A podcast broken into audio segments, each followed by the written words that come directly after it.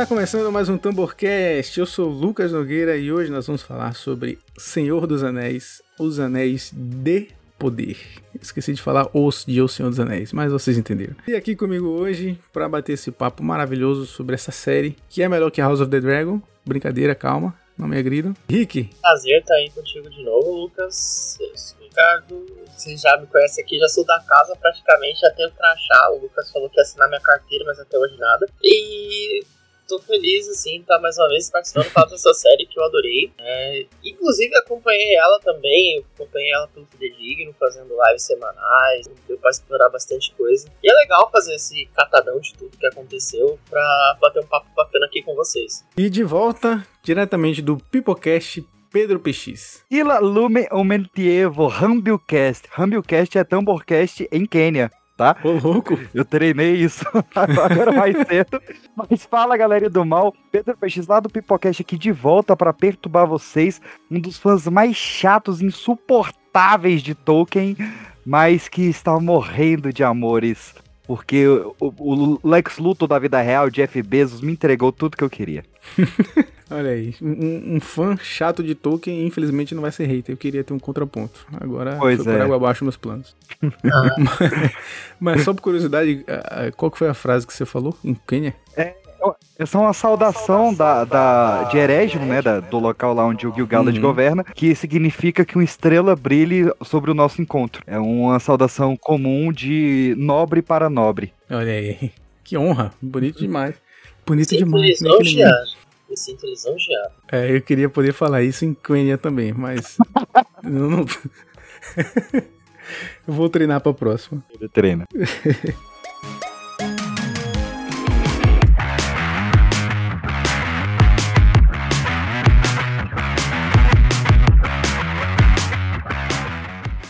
Então vamos lá. Antes da gente começar, vamos fazer né, um momento jabazinho. Começando Olha. por você, Rick. Bom, faço parte do Fidedigno.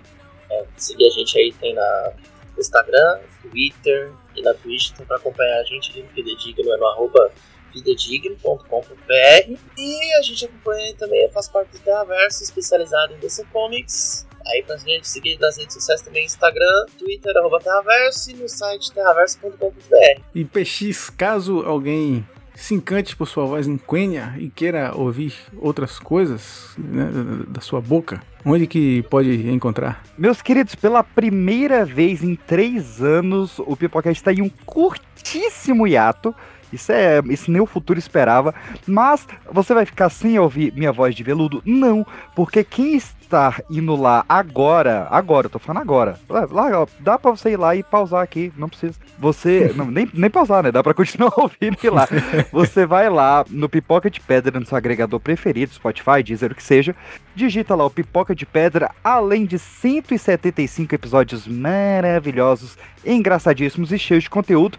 Agora está saindo uma série, meu querido Luquita. Nossa primeira radionovela, uma série de terror que está adaptando um livro que eu escrevi em 2020. Agora lançando lá semanalmente Sete Crimes para a Liberdade. Estamos aí na metade da primeira temporada, tá bem legal, a galera tá gostando bastante. São mais de 32 vozes nessa temporada, trazendo história de terror, investigação, serial killer, completamente brasileira, completamente candanga e um pouquinho ali do interior do Goiás também.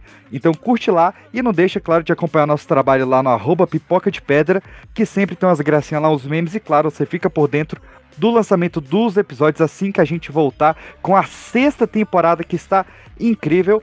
Corre lá e claro, se você quiser ver o meu focinho, esta cara de baby mal amado, você pode ir lá em youtube.com/barra pipoca de pedra e dar um oi pra gente trocar uma ideia. Valeu, um cheiro.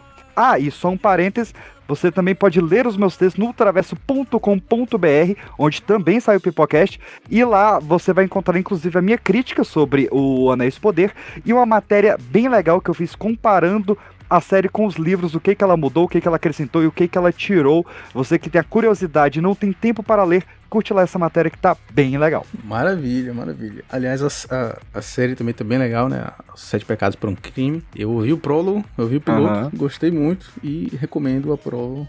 Sim. Vamos lá. É sete crimes para a liberdade, mas tudo bem. eu falei sete pecados. cara, bem legal. Agora a gente tá na metalinguagem, né? Agora tem um, um podcast dentro do podcast, que é a série, tá bem loucura lá. Quero aproveitar também então para te pedir para nos seguir nas nossas redes sociais, arroba Tamborfilmes, no Twitter, no Instagram, no TikTok, vai no nosso YouTube também, Tambor Filmes, só pesquisar lá você vai achar o nosso canal, tá saindo muita coisa lá também. E te convido também humildemente a conhecer a nossa página, o nosso site www.tamborplay.com.br e lá saem os, os, episódios do podcast. Vão sair também críticas e matérias, enfim, estão montando uma equipe bacana. E se você quiser fazer parte, entre em contato com a gente, vai no nosso direct no Instagram, sei lá, onde eu der para você entrar em contato, vai lá, fala o que é que você quer fazer, se você quer fazer críticas de algo específico, a gente precisa muito de pessoas da área de games para nos ajudar, né, de animes e tal, são áreas que a gente está mais requerendo, né? Também de livros e, e música, enfim. Se você quiser escrever, né, quer ser um parceiro da gente, escrever lá no nosso site e eventualmente participar aqui do nosso Tamborcast também, né, se juntar à nossa equipe, então entre em contato com a gente e é isso. Não deixe de conhecer o nosso site, beleza? Ah, e também queria aproveitar aqui a oportunidade para falar que saiu os créditos finais sobre a fase 4 da Marvel, 4, 5 e 6. E eu tô lá, sou um dos participantes, então vão lá, tem eu, tem o Matheus e o Lucas da Terra Nerdica, o pessoal do Créditos Finais. Vai lá no Créditos Finais, escuta o episódio que tá bem legal e vamos lá conjecturar sobre o que é que vem aí na fases, nas fases futuras da Marvel. Então é isso, então vamos lá falar de Os Anéis de Poder, que eu tendo a chamar de Anéis do Poder toda hora, eu tenho que me corrigir. Parece mais certo. Já, já virou um hack mental, assim. É tipo o retorno do falar... Jedi, retorno de Jedi. Exatamente, é bem por aí.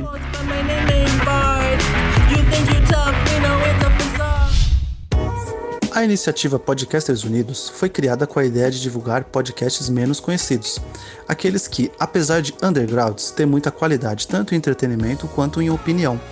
Por aqui você tem a chance de conhecer novas vozes que movimentam essa rede.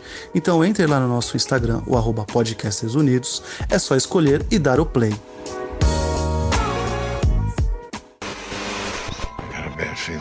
Está começando o Tamborcast. God!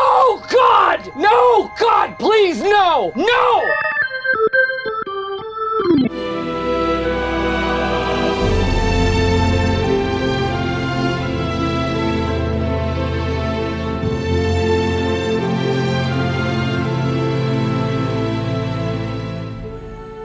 Bom, todo mundo aqui gostou da série? Eu vou deixar responder aí. Olha, ah, vou ser sincero, eu gostei pra cacete, não vou ficar fazendo graça não. Ai, é maravilhoso ficar cheio de menins, menus, melindrade. Não, gente, eu gostei. Achei... Meninge? É. Nossa, eu tô é porque já tô cansado que atendi. É que eu atendi hoje o dia inteiro, só tô cabeça daquele jeito. Eu, eu gostei demais da série, achei um universo muito bacana de ser, ser apresentado pro público geral, né? Ele não é tão apegado assim em alguns detalhes no material que, pelo menos que a Amazon conseguiu ter os direitos, né? Tem toda uma questão ali burocrática envolvendo até a própria família do todo. Mas eu gostei bastante e em questões técnicas, avaliação de tipo da linguagem da da série ela foi muito bem construída, né? Uhum. Cara, pra mim essa série é, é o que foi Constantine pra descer, saca? É algo excelente, é uma obra excelente, mas peca um pouco às vezes como adaptação. Pode falar, ah, tá sendo muito fita, tá, mas Tolkien pede pra ser. E... E, ok, o Senhor dos Anéis fez também muitas adaptações, mas a, as do, do Peter Jackson, algumas não foram tão contra o legendário básico quanto Anéis do Poder foi. Então, algumas coisas me, me magoaram, magoaram eu vou usar a palavra, magoaram bastante o que eles é fizeram é, ali, porque narrativamente não tinha porquê, foi, parece que foi de birra, para me encher o saco, mas o saldo foi bem positivo. Tem muito mais coisa que eu passei pano e elogiei do que as que me incomodaram. Mas eu não daria 10 barra 10. Mas assim, um 8,5 com bastante gosto e orgulho eu daria. É, 8,5 tá bom. 8,5 é nota boa. Não tem problema ser xiita, o problema é ser xiita e ser chato. Aí é, isso é, é verdade. Aí que a coisa pega. Eu, eu, eu gostei muito e, e, interessante esse, esse detalhe que o Rick falou, que é a questão dos direitos, né? Na verdade, uhum. eu já imaginava que seria uma fanfic, quando eu soube do que eles tinham acesso, do que eles podiam fazer. É, era é limitado, embora é, tem muita coisa, dê para criar muito conteúdo em cima, é muito limitado, né, diante de todo o legendário. Eles conseguiram Sim. até aproveitar algumas brechas para mostrar um pouco da primeira era, tal, enfim. É, mas o projeto da Amazon, pelo que eu vi, pelo que foi divulgado lá pelo Tolkien State, eu nem sei se foi o Tolkien State que divulgou, mas enfim, é, o, foi, foram revelados os projetos da, das outras empresas que tentaram os direitos e o projeto da Amazon é, era o melhor, sim, o mais coerente, né? Que, que, tentaram não, que estão com os direitos, tá? É, é, a galera que tá com o projeto de fazer filme solo do Gandalf, do Aragorn e do Gollum, eles estão com os direitos. Eles não tentaram, eles conseguiram. A Amazon, ela tem os direitos dos apêndices do Senhor dos Anéis, que é o que eles estão usando para fazer o Anéis Poder. Inclusive, o nome do apêndice é Os Anéis Poder. Agora, tem a, uma galera que eu não vou lembrar agora de qual, pra qual empresa eles servem, mas que está com os direitos do Senhor dos Anéis, e eles querem fazer um universo compartilhado aos moldes do MCU. Isso inclui filme solo do Aragorn, filme solo do Gandalf e filme solo do Gollum. Isso está em uma quase pré-produção. De verdade, isso é assustador. Isso é muito errado.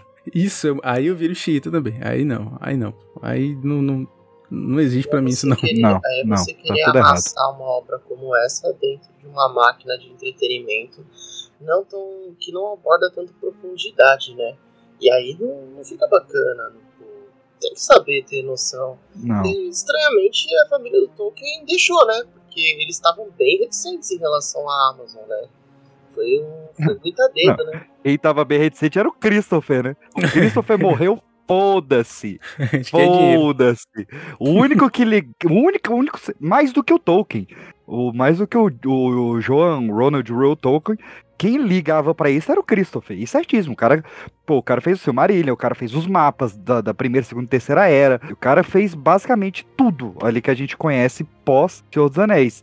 E, cara, no Uhum. dia que o Christopher morreu, eh, pô, o lado meu ficou feliz, porque eu finalmente ia ver Silmarillion nas telas, e o lado meu ficou preocupadíssimo, que falou, cara, a pessoa que amava Tolkien já era. que proteger com tanto zelo, assim como Pois o próprio é. Tolkien tinha muito, muito preciosismo, né? Não, Mas, o, Tol- o o Tolkien quase vendeu pros Beatles uma vez, porque o John Lennon queria ser o Gollum. caralho, essa frase é sensacional. E o pior é que a, a frase é verdade. Pior que agora eu acho que teria sido interessante. Eu queria ter visto essa É, versão. o- acho que o, Rin- o Ringo era o Gandalf, aí o Caralho. Paul, e o, o Paul e o George eram o Frodo e o Sam, e, é, e era isso, isso mesmo. O Ringo ser o mago era ótimo, né? Porque ele só anda sumido mesmo, só viveu sumido, então. É, isso é verdade. Perfeito. Mas não tem o. Acho que é o Hobbit que tem uma versão soviética, né? O Hobbit e o Senhor dos Anéis, os dois têm, né? Porque foram os dois primeiros vendidos. Eles têm tanto uma versão em animação é, americana e uma versão soviética em animação. E acho que o Hobbit que tem uma versão live action também soviética. Que é o que tem o Tom Bombadil, aquele Tom Bombadil bem estilosíssimo. Isso. Não, é, essas cinco produções que eu citei, as cinco são tenebrosas. São inassistíveis. E olha que assim, o Hobbit do Peter Jackson é difícil de ver, mas ele não é inassistível como essas animações. Eu, eu tive que. Eu, eu vi o, o, o desenho, né? Do Senhor dos Anéis, que na verdade eles fizeram os três em um só. E eu não sei como Isso. conseguiram fazer isso, mas fizeram. e eu, eu lembro de achar até legal. Não. É, O Peter, a gente desviou muito do assunto, né? Mas o Peter Jackson ele ia fazer em um filme só também. É, é, não ia, não ia, não ia, não ia ser legal, não.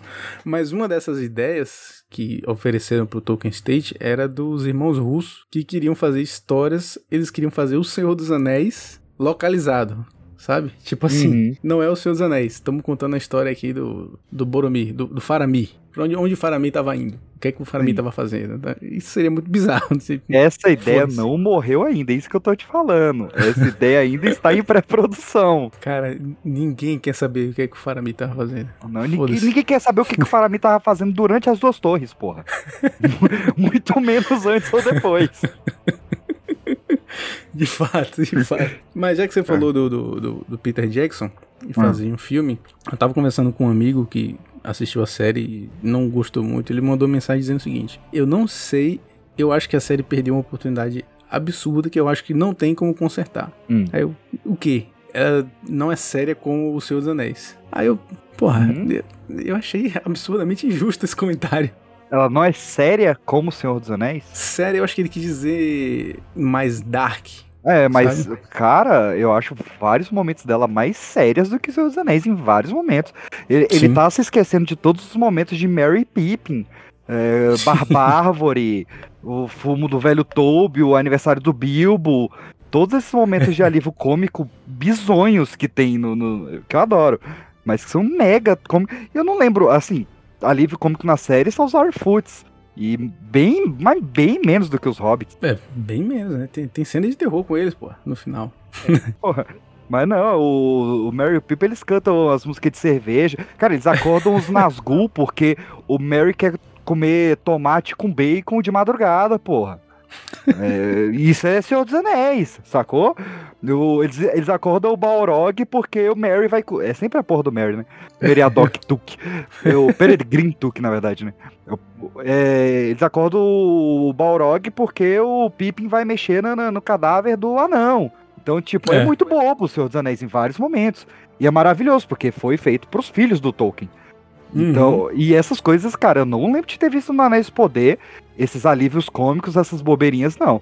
É, eu acho que uma coisa que pega nesse ponto é que Senhor dos Anéis é um livro que. é São filmes que ele cortou muita coisa, né? Ele teve que cortar. Inclusive tirou o Tom Bombadil. Se tivesse o Tom Bombadil aí, o argumento dele não ia, não ia valer de nada. É, tem a galera que, que tava apostando que o estranho seria o, Tom, o Tom Bombadil, né? Tomara que não, por favor. não tem como ser. Já, já falaram que ele é um Easter e o É. Tom Bombadil não é um Easter. O Tom Bombadil provavelmente é um Valar, né? Provavelmente. É, a, a maioria do- do- da galera mais chita acredita que ele seja Eru, né? Eru Iluvatar. Olha, é- é, seria uma pena se fosse. É fé Deus. ficaria abalada. pra quem não leu Silmarillion, Eru é Deus. É, é o, o grande criador. Mas o Senhor dos Anéis, ele tem um senso de urgência muito grande, porque aqui ainda é tipo, vamos encontrar o Sauron, a possibilidade do Sauron estar vivo pra gente cortar o mal pela raiz. O Senhor dos Uhum. Anéis, é, a árvore já tá dando fruto, já tá, tá muito avançada a coisa. E aí quando você faz o filme que você tem que cortar, você corta muitas coisas do livro e você pega, escolhe uma certa abordagem do, do Peter Jackson mais dark, assim, visualmente mesmo, Uhum. é, acaba virando, dando, passando essa impressão de que é algo mais intenso, sabe? É assim, é mais urgente naquelas, né? Pra quem for ler os livros, o aniversário do Bilbo, ele dura 60 anos. Uhum. Do aniversário do Bilbo até o dia que o Frodo vai sair é, pra Mordor. É, é muito, é. Mas só a forja dos anéis dos elfos são 320 e poucos anos. Ou seja, o- é demorado, mas ainda é mais urgente. é, tem, é, tem- mas assim, é, pensando pela cabeça do, do, do grande público, realmente pode passar essa impressão. Uhum. Porque também a série ela escolheu ir para um ritmo mais tranquilo. Eu- Uhum. Eu ia falar lento, mas eu, não acho que seja lento. Eu Também só não. Acho que é, eu só acho que é Go- mais calmo, digamos assim. Eu gosto do ritmo. Inclusive, eu gosto de como ele parece com o ritmo dos filmes, várias vezes. Sim. Principalmente o início, né, cara? Você. Cara, eu não esperava. Apesar de. Eu acho que é era um negócio muito óbvio. Mas só os gênios pensam no, no óbvio, né? É óbvio que a série ia começar com um prólogo narrado pela Galadriel. Mas eu não pensei nisso. E eu adorei que foi, cara. Ainda mais mostrando a primeira era, que, pô, Silmarillion é o livro da minha vida, é o meu top 1 de sempre. E ver as árvores, ver o Finrod, ver a Guerra da Ira. E, Uhum. e foi incrível, cara. É Detalhe, saca? Tipo, a Galadriel faz o barquinho de cisne. Porque ela, ela é devota do, dos cisnes. Tanto é que se você assistir a Sociedade do Anel, na versão estendida, que é a única que existe, é, quando ela dá os presentes, os hobbits, a Sociedade do Anel como um todo, né, os hobbits, o Gandalf, o Aragorn, eles saem em barcos em formato de cisne no Sociedade do. Anel. Porque ela tem essa parada com cisne. Mostrar isso desde criança, que é algo que não tem nos livros, foi maravilhoso. Apesar de que, beleza, né? Valinor era o Jardim do Éden, né, era o paraíso. E você acreditar Uhum. que nesse Jardim do Éden, nesse paraíso, ia ter bullying, é foda. Mas beleza, passada de pano, legal. ah, mas esse, esse ponto aí dá pra passar um pano de boa. Dá, assim. dá, passa demais. Até porque no final das contas não interfere na história, né? Não, Acaba não. não, não fazendo diferença pra história. Eu gostei também. Eu achei legal essa comparação da. Eu vi essa referência também, a questão dos cisnes, né? E é o lance do bullying das crianças ali, eu acho que foi para dar um tom mais de inocência de infância, sabe? Porque a gente vê os elfos tanto como criaturas milenares. Pouca gente, tipo, se a gente pensar em um público geral, como eles não têm essa reflexão, é legal se trazer uma cena assim mais bobinha. Não interfere em nada, não vai fazer mal nenhum. Uhum. É, Sim, é, esse, esse ponto do. É, mas realmente é legal que é que a gente às vezes fica pensando muito no que a gente traz com, conosco, né? Do, da obra, das nossas referências. Hum, Mas a gente tem que imaginar também essa a série Os Anéis de Poder também tava com esse de poder toda hora. e a gente tem que pensar que, tipo, por exemplo, tem gente que não teve tanto acesso ao material original. sim, é então grande vai maioria. estar tendo um primeiro contato ali, né? Então, é- inclusive, eu acho que é muito bacana que a série ganhou essa proporção de poder talvez as pessoas procurarem esses livros, que é um material riquíssimo, né? Uhum. toda a, a obra do Tolkien ela é muito abrangente, muito, muito gostosa de se ler. Então, tipo, esse comecinho ali mais simplesinho, a, a narrativa tá lembrando muito, remete, remete muito, né, o Peter Jackson. É realmente para trazer esse vínculo com esse público mais geralzão, né? Eu achei, eu achei bem bacana, né? Dá um, uma certa leveza, assim, tipo, pra quem nunca conheceu, tem gente que eu conheço que nunca tinha lido, nunca tinha lido um livro desse, mas se apaixonou pela série. Então é legal que ele vai pegando essas pessoas. E eu fiquei super feliz de ter visto isso.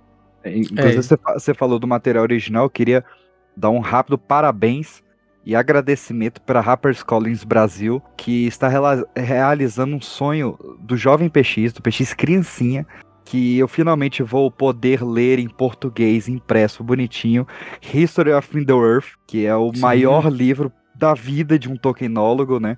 Um livro acadêmico, nível acadêmico, nível de faculdade, com os escritos do Tolkien, finalmente vai sair no Brasil os 12 livros, cara. E eles deixaram pra lançar a pré-venda no dia do último episódio. E eu sou uma felicidade com pernas. É, esse, esse livro, eu não sou tão conhecedor desse, dessa obra específica, Uhum. mas ao ler sobre, eu me interessei muito. E, pô, eu achei incrível, né? Que eles lançaram, enfim, É, lançaram. cara, é um livro realmente inacreditável. Eu, eu não imaginava que eu veria um dia publicado no Brasil. Sinceramente, não imaginava. É um livro que, assim, grandes países da Europa não têm ele publicado. Caramba. E agora o Brasil tem, assim, saca? É muito foda. Tá aqui, uma coleção com box, capa dura, com um time de, de tradução que tá trabalhando junto com, com o Tolkien State e tá incrível, incrível mesmo, assim, Que respeitando. Tanto é que a arte foi escolhida pelo Tolkien State. é, a gente tentou botar uma arte nossa, o Tolkien State fixou a arte que tem que ser. E tá com a tradução inacreditável. E, velho, vale muito a pena, assim. Mas não é um livro pra você que está. viu a série e vai pro livro. Você vai odiar. É um livro pra quem leu O Senhor dos Anéis e principalmente que leu o Silmarillion. Ele é um complemento ao Silmarillion. Então você Uhum. tem que Ah. ler Silmarillion pra ler o History of Middle-earth. E- Aliás, a grande dica, se você se assistiu a série e gostou e quer entrar no mundo dos livros, vai no Hobbit primeiro. Vai, vai segue a Isso. ordem de lançamento O- certo. Vai. O, o Hobbit, Hobbit. ele é a droga de entrada. É, ele, é o, ele é a cerveja. A cervejinha é o Hobbit. Aí o, o Senhor dos Anéis é, é a vodka, a maconha, alguma coisa assim. e a metanfetamina mesmo, seu marido. O Hobbit ele é, é muito gostoso de ler. assim, é um livro bem. Ah, delícia. duas até o, o mais gostoso feijo- de ler. Duas feijoadas bem temperadas. Aí você dá aquela sentada no trono ali, você mata o Hobbit. E, e- Essa eu tô lembrando, acabei me lembrando da minha experiência de lendo o Hobbit, né? Tipo, coisa de uma semaninha, você passa ali tranquilo. é. Rapidinho você lê. Na época, Sim, sim. E é bom que ele é muito introdutório, né? Você, é bem, Uhum. parece que realmente é um livro introdutório. Então, por exemplo, você quer começar pelo Hobbit, não começa pelo mais pesado, não, que aí a coisa fica muito complexa mesmo. Você vai É, começar a dar uma porra. bugada. Vai no Hobbit. Segue o raciocínio do Tolkien. Segue o raciocínio do Tolkien e vai. É, que não era o raciocínio dele, mas acabou sendo, né? Cara, eu quero puxar aqui, se o Lucas me permite, um, um ponto Fica pra gente vontade. discutir. Que, já que a gente tá falando muito aqui, né, de Tolkien, de material original, e falar um pouco também da questão de polêmicas, os personagens inventados pra série, cara. Eu Hum. gostei muito. Muito, muito, muito. É, principalmente o Arondir, o elfo, pra mim foi o top 1, assim. É um personagem muito Tolkien, muito, muito, muito Tolkien. É, os pés peludos, então, nem se fala, né? O Sadok, a Nori e a Papoula, principalmente. Ah, o, o Theo e a Bronwyn e o Adar. É, O que, que vocês acharam desses personagens novos aí? Cara, o Tion, eu, o Tion eu achei um, um saco. Eu queria que Também. ele morresse logo. Toda hora que ele aparecia, eu falei, morre esse menino. Mas isso leva é genial. Isso é genial. Eu, eu, eu, eu sinto vontade de matar ele toda hora, mas eu entendo que isso é uma boa criação de personagem. É, tem que ver, é, a depender da proposta, né? É. E, e tem muitas teorias em cima dele, o pessoal achando que ele vai ser o rei Nazgûl, enfim, várias coisas aí. Isso, tem essa teoria mesmo. É, Eu gostei muito dos personagens criados e eu acho que muitos deles estão lá pra preencher lacunas mesmo que, que, que ficam né, na, na obra Uhum. na obra do Tolkien. E eu vou deixar o Rick falar primeiro as opiniões dele, pra depois eu voltar no, no Halbrand. eu gostei também. Meu destaque pra mim é a Disa, né? Pelo menos até onde me lembro, ela era também um personagem original. Isso, verdade, E- a eu esqueci. Verdade. Nossa, a Disa ali, é que, que o, o, o seriado ele é dividido em núcleos, né? E Uhum. o núcleo dos anões aquela mulher dominou. Eu adorava as cenas com ela. E Também. ela traz uma característica de anão que a gente gosta, né? Aquelas, aquele jeitão expansivo, aquela coisa de, de- Parece que tá brigando, mas na verdade é uma expressão de carinho. Uhum. Ela é muito brasileira, né? Parece uma brasileira. Exato. O nosso- Os anões, Cara, muito dos anões tem muito isso, né? Eles são muito gostosos. afáveis, né? É, Eles parecem nordestinos, saca? Essa energia boa de falar gritando e de mas que te recebe do melhor jeito possível, cara. Acho que se Tem fosse no Brasil, coração, né? os anãos seriam os nordestinos nossos. Com certeza. Inclusive, você vê que até que é questão de comida, né? Eles Uhum. adoram comida. sim, Qualquer sim. coisa é refeição. Vamos fazer. Inclusive, uma- a, a melhor piada da. Que tem momentos divertidos, né? O meu Tem. momento de mau humor mais divertido é a piada da mesa, né? Sempre. Nossa, velho. Ouro, ouro, ouro de roteiro, ouro. Pô, aquela. Eu não esperava. Eu tava assim, tenso, que eu falei, realmente os caras sacanearam, fizeram uma sacanagem dessa. Aí depois ele fala, não, gente, é que a Disa tava louca por uma mesa. Eu não aguentava, eu chorei de rir. Eu não aguentava. E, e é legal, por exemplo, eu também gosto muito do Arondir. O Arondir foi muito, muito judiado pela crítica. uhum. Mas ele é realmente um elfo bem característico de elfo, né? A gente Muito, gosta, eu gostei muito, muito, mas do arco muito. dele. Você vê, depois do primeiro episódio com o Arondir, não tinha mais crítica. Acabou, ele calou a boca da galera, velho. Calou Ele- ele. É o que eu, eu, eu sempre comparo, né? É, existem homofóbicos no mundo? Existe. Até o Queen lançar o primeiro CD. e agora tem que admitir que o cara é foda. E o Arondir foi isso. É, racista teve que calar a boca, porque o cara foi um elfo perfeito e acabou. Perfeito, perfeito. Aliás, é, não quero entrar nisso aqui ainda, né? Quero falar um pouco mais dos novos personagens, mas é, a, a, a, a criação do Peter Jackson, né? O que ele, a imaginação do Peter Jackson criou uma coisa na cabeça das galera, da, da galera sobre o que são os personagens que. tá ligado? Por exemplo, todo mundo acha que elfo é cabeludo pontudo, do- da orelha pontuda. Tá ligado? Todo mundo É. acha que elfo é, é um- ser super poderoso, absurdo, sabe? Sendo que elfo é- mais. Ô, ô, ô, Lucas, por isso que eu indico vo- os- Vossa Senhoria culta aí, um, cara que eu sempre falo, você é um, um dos podcasts mais sensatos desse Brasil. É, quando você lê o maravilhoso History of Middle-earth, a gente chama de Home, né? Carinhosamente, Uhum. pra não ter que falar a porra desse nome inteiro. É, acho que é no terceiro ou no quarto livro, a gente tem duas informações muito importantes. A primeira, os relatos sobre a, a Galadriel Guerreira, olha aí, que o Uhum. pessoal encheu o saco. E o segundo, cara, que até eu vou dar os créditos, quem me lembrou desse escrito foi o Matheus Volnucci, lá do Terra Nerdica, é, que é um, um, um parágrafo do Tolkien que fala que os elfos silvestres é, tinham a coloração de pele mais escura do que os elfos da floresta. Olha que coisa É. maravilhosa. Verdade. Então, pão no seu cu, com todo respeito. mas- Só contar uma coisa que é interessante, porque sempre falaram que o imaginário do Tolkien era completamente branco, né? Uhum. Pessoas brancas, todo mundo é branco. Uhum. E, e você vê que tem esses, esses detalhes, que é uma característica que eu adoro do Tolkien, sempre foi os detalhes, né? Ele detalha exatamente como é um elfo. Então, tipo, Uhum. Você pode imaginar, mas você consegue imaginar essa possibilidade. Né? Quando Sim. fala dos elfos da floresta, dos outros, de todos os tipos de elfo que ele apresenta, então é legal isso. E também essa questão do, de terem, não terem aceitado ele logo de cara. também é muito pouco da nossa questão social atual, né? Uhum. Hoje, esse imaginário branco, as pessoas, até pessoas pretas, quando elas começam fecham o olho, elas têm que se ver brancas. Então, assim, é legal ter um cara como esse, numa, assim, é, bem representado numa série, muito bem atuado pelo, pelo ator. Então, isso é bom, e é gostoso. E, inclusive, as cenas de ação mais interessantes ali do primeira parte da série são todas com ele, né?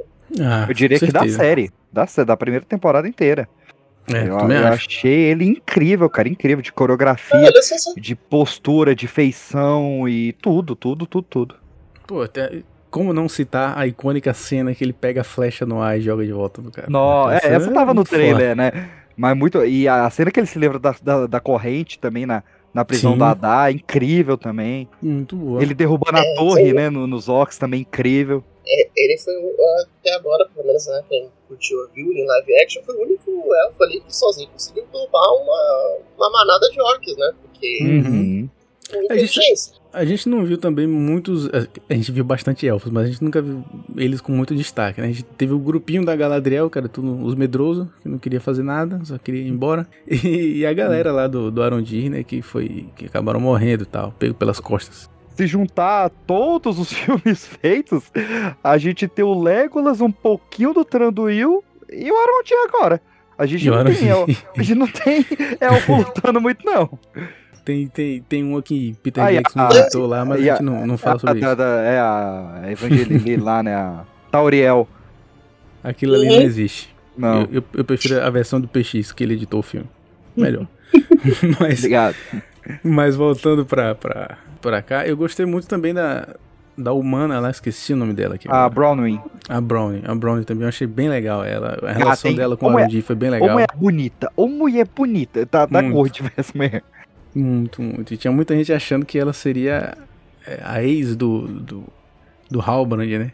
Todo mundo achava isso. Até É porque eles, na- nas divulgações, nas peças de divulgações, quando eles divulgam o núcleo dos humanos, eles colocam eles juntos. Tem até Ah, as é? fotos, o Arundi, ela e o, e o Halbrand e o Theo do lado. Ficou parecendo realmente, pra quem viu aquilo, que tinha alguma conexão. Felizmente não tem. Felizmente. não tem. Cara, eu vi uma, uma teoria também de, de internet assim, é porque, como foi dito aqui, né, o Tolkien, tal qual o diabo, ele mora nos detalhes, né?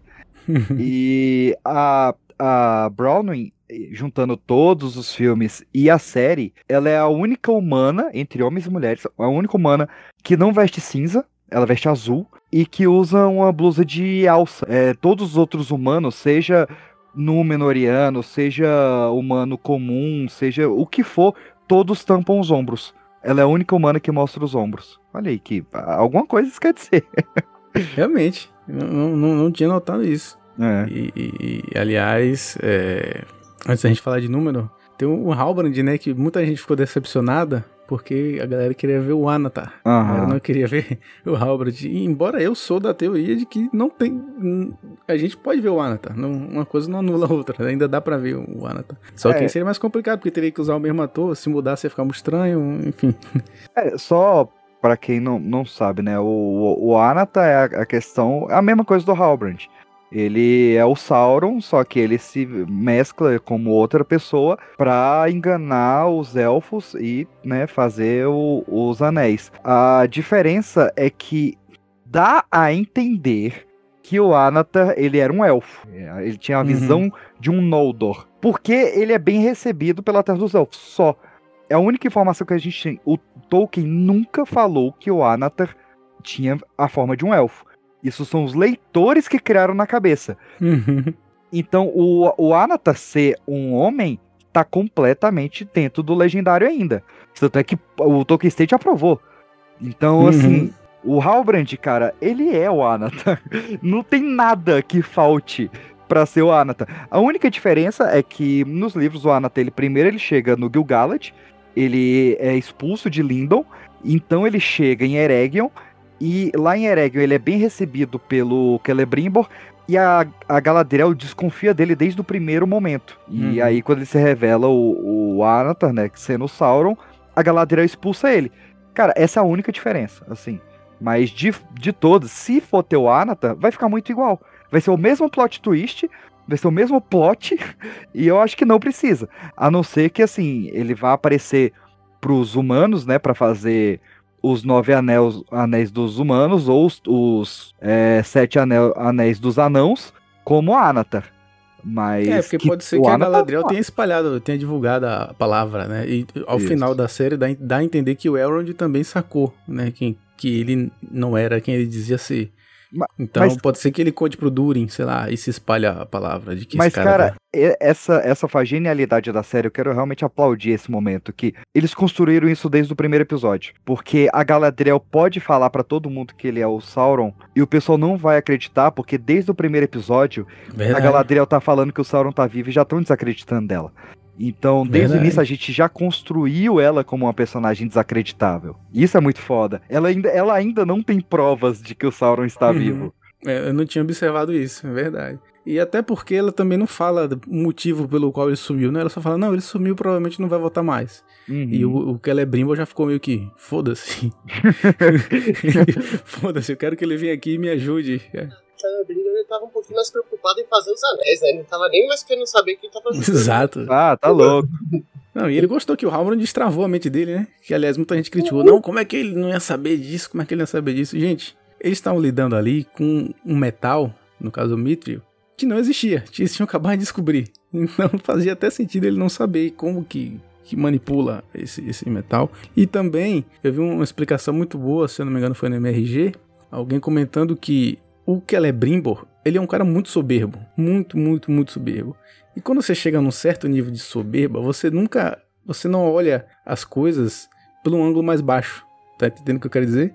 Uhum. Ele nunca olha pelo simples, ele sempre acha que é uma coisa mais, compl- mais complexa, mais complicada. Sim. O que o Halbrand faz é chegar pra ele e falar: então, por que você não faz o simples? E muita, e muita gente criticou isso, viu?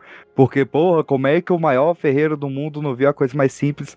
Cara, eu disse isso até aqui em Office. Apenas os gênios enxergam o óbvio. Exatamente. Então, um detalhe que é legal de comentar sobre essa parte é que, se a gente pensar bem, as- na série, principalmente, os elfos acham que sabem tudo. Então, quem vai pensar. Tanto que eles falam em coisas, em estruturas complexas, né? Tanto que eles falam em vários tipos de formas. Uhum. O Halbrand chegar e falar assim: não, gente, é uma forma circular e pequena. Todo mundo, tipo, ah, Uhum. meu Deus.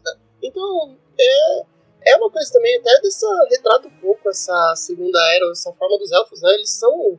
se acham superiores. Então, não dar atenção aos detalhes simples é até aceitável. É, na verdade, é parte do, do eco deles, né? Dessa Sim. questão egóica. Então, é difícil alguém Uhum. refutar isso de forma assim, ah, não tem sentido. Tem. Na segunda era ali, os elfos, eles acham que praticamente são donos da Terra-média. Não Uhum. tenho dois especialistas comigo pra concordar com essa teoria, não? Não sou especialista, mas concordo. é, porque. Não, você é especialista, você manja mais que eu, você vacilar. É, esse tipo de coisa. esse tipo de detalhe, é, eu acho que é uma riqueza muito bacana que colocaram no roteiro da série. Porque num plot twist, eu geralmente não me surpreendo muito, geralmente você acaba sacando as coisas um pouquinho antes, mas eu fiquei surpreso. né? aí depois eu fui juntando todas as pistas, você olha assim e fala, caraca, era o Halbrand mesmo, mano. Porque quando você fala do. Tem uns detalhes aí sobre o Sauron, né? Que ele era maior que as pessoas comuns. Aí você vai vendo Sim. cenas. O, o plano que o Halbrand tá, ele é sempre maior que todos os homens. Até que os número, Uhum. Númenóreanos, né? Aí você Verdade. vê outros Detalhe detalhes, pra né? quem tá ouvindo que os, numero, os numero, Númenóreanos, eles eram mais altos que os homens normais também, né? Eles, eram, eles, que eles não são humanos normais, eles, É, eles são, filhos de um meio-elfo. É, que é o irmão do Então Elrond. eles já, Isso. eles já eram maiores, então tipo, o cara é maior que eles. Então tipo, já é mais detalhes pra você prestar atenção. Aí você Uhum. vê as a questão deles ser um ferreiro, né? Sauron era um ferreiro. Então você começa a É. pensar- você vai juntando as pecinhas ali e fica um negócio bem construído. Eu não sei. O, o- Uhum. o momento que eu gritei, cara, assim, de felicidade, foi quando ele, ele dá essa dica pro, pro- Até então eu não tinha sacado que o Halbrand era o Anatar. Em nenhum momento. Eu também não. E, e aí ele, ele fala pro Celebrimbor, né? Ah, é porque você não, não faz uma liga metálica. E o Celebrimbor, pô, realmente, ele fala, considere isso um presente. E, Senhor dos e no presentes. É, no Silmarillion, o Anatar ele Uhum. chega em Eregion se auto-intitulando o Senhor dos Presentes, cara. Então, cara, Aí. bo- botar a revelação com essa frase é, é um respeito com os fãs muito grande. Uhum. E eu não tinha me atentado a isso, é verdade. E também, às vezes, o pessoal contextualizar, ele se chamava o Senhor dos Presentes e chegasse assim, ah não, eu sou o Senhor dos Presentes, olha, tá aqui. Não, ele pode, tem que estar no, nos, nos Uhum. detalhes, né? Tem que estar ali diluído É. na história. Que ele fala que ele tá presenteando o Celebringer. Então, é, é muito. Eu achei isso riquíssimo na, na- nesses detalhes da descoberta do Sauron. E principalmente quando você olha. Quando ele, o ator eu achei foi excelente. Na hora que ele começa a mudar o jeito do diálogo dele, né? Que ele Cara, tava o- sempre o- mais. o primeiro discurso que é, a Galadriel fala, ah, você me. Você fez tudo, você me manipulou pra vir aqui. E ele fala, não, você me levou pra Númenor. Você me trouxe pra Eregion. Eu em Uhum. nenhum momento quis vir. E tipo, essa é a maior manipulação dele. Ele fez a manipulação pra ela fazer o que ele parecia não querer e no fundo era o que ele queria. Cara, Isso. isso é muito, muito vilão. É muito Sauron, cara. É muito bem escrito. E foi aí que eu percebi que o que ele era o Sauron. Quando lá atrás, quando ele aceitou voltar pra Terra-média, eu percebi, eu liguei todos os pontos. É, E aí o pessoal, foi- até conversando com o próprio Matheus Volnucci, né, lá do Terra-média, Uhum. ele, quando eu falei, ele falou, não tem como, como ele ser o Sauron, porque ele é de fato o rei prometido lá da, das Terras do Sul. Aí eu falei, pô, mas em outra perspectiva, o Sauron é o rei prometido das Terras do Sul. Tecnicamente ele é. Tecnicamente ele é. Exatamente. Se não for, ele se Exatamente. torna do mesmo jeito. Então, assim, pra mim tá ficando muito claro. eu achei muito, eu achei que assim, maravilhoso na hora quando ele começa a mudar o discurso. E ele fala com amor, né? Ele fala, você que me trouxe a vida, você que me Uhum. trouxe essa, essa esperança de ser alguém e tal, de uma forma assim. De uma forma Você deixou Sauron viver. Exato, ele fala assim, você que me trouxe a vida, por isso você merece ser minha rainha. Aí. Nossa, cara, que, que a cena, uma das cenas mais lindas da série, cara, quando mostra o reflexo na água e a gente vê o visual do, do Sauron dos filmes, né? E o Uhum. visual da Galadriel dos filmes lado a lado. É de arrepiar muito, assim, muito. Muito. E, e é muito é muito bom o discurso, né? Que ele fala, você me deixou viver, e ela fala, e, e por minha causa você vai morrer. E se a gente Muito lembra do Retorno do Rei, o que matou o Sauron foi a estrela de Elendil dada pela Galadriel pro Sam. Então Uhum. a Galadriel fez o Sauron morrer no final das contas. É, Sim, de certa forma é. E é muito interessante porque esse diálogo, quando ele fala dela ser uma rainha, lembra muito aquele diálogo lá do Retorno do Rei, se eu não me engano, também. Não é do, do Sociedade. Sociedade do Anel. Não, não é no Retorno do Rei que ela fala. Quando ela vai se aproximar do anel, aí ela fala: Não, a Terra-média não deve ser de um rei, deve ser de uma rainha. Aí tem todo um texto muito bonito também. Sim, sim, eu acho que é na sociedade Sim. mesmo. É Sociedade do Anel. é, Eu serei uma rainha, mas é, bela como a noite. Uhum. É, é no, em Lothlórien, na So- Sociedade do Anel. Tanto é que a sociedade tá unida ainda nesse É. momento. É quando o Frodo oferece o anel pra ela. É, e é, e é muito bom que isso conecta, conecta, você tem essa lembrança, porque ele fala exatamente da mesma forma, né? É Então, o mesmo discurso. Eu, co- eu comparei os dois. É exatamente o mesmo discurso. É foda. Foda. e- Parabéns, então- cara. Então Muito você foda. imagina que, na verdade, nesse momento ele plantou aquela sementinha da dúvida, que ela, depois de Uhum. muito tempo, ela tenta se testar, né? Porque ela fala que ela sobreviveu à tentação do anel quando ela tem essa cena, né? Então, assim, fala, Uhum. pô, Uhum. ah, tem, um- tem uma riqueza nessa série, e uma coisa, uma crítica que eu não aceito até hoje, falar que o roteiro da série é pobre. Cara, tem tanta Uhum. minúcia, tem tantas minúcias ali, tanta coisa perfeita Muito. pra você Uhum. relacionar, refletir sobre. Ele pode não ser perfeito, pode ter seus, defe- seus defeitos, mas ele é muito respeitoso com a, com a obra. E com Não, os é- fãs. É, Esse rolê da Galadriel com Sauron, cara, eu arrisco dizer, ele melhora Senhor dos Anéis. Ele Melhora. deixa, ele deixa essa cena da Galadriel com Frodo muito mais foda, muito mais. É, e você melhorar uma obra que era considerada perfeita, porra, se isso não for um mérito artístico, eu não sei o Uhum. que, que é. Fora que esse encontro, e aí PX pode me corrigir se eu estiver errado, né? O, o Sauron, até onde eu sei, ou lembro, ele sempre considerou a Galadriel como sua maior inimiga, né? Como sua Uhum. maior rival. Sim. E esse encontro dos dois, né, que a série mostra, também preenche aquela lacuna que lá no, lá no Silmarillion, né, no, no começo do- do- dos Anéis do Poder, é, ele começa, o Tolkien começa com- falando que o Sauron, quando o Morgoth cai, ele começa, ele se, se arrepende mesmo, né? Ele se arrepende e aí ele tem mesmo, de fato, um momento de, de, de, de redenção, de querer ter redenção, de fugir de tudo, E aí, né, é o que o Halbrand estava fazendo quando ele, quando ele se encontra. E tem essa brecha, não, não, não, se conta muita coisa sobre isso, só se conta que ele ia a redenção, mas ele ia ter que passar por um julgamento e tal, aí ele fugiu e tal, e acabou sendo tentado novamente pro mal, porque é, Tolkien também sempre deixa claro, e a própria Galadriel começa a série falando, né, que nada é mal no começo, né, tudo se, é seduzido pelo mal, o mal é muito forte, e aí, e aqui não se fala muito sobre isso. E é sério, o Halbrand usa o Halbrand justamente para completar isso. E junta com a Galadriel e já liga várias pontas soltas e, pô, muito, e funciona muito. Você vê vários momentos de dúvida do Halbrand.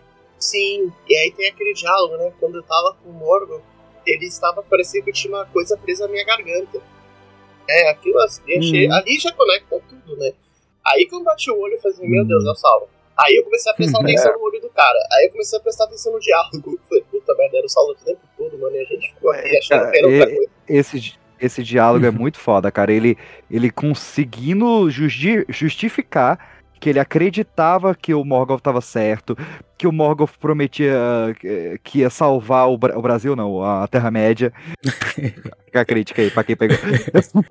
e, e, que fez ele acreditar e que ele se arrepende de ter seguido o, o Morgoth e que ele quer assumir para limpar o que, que o Morgoth fez.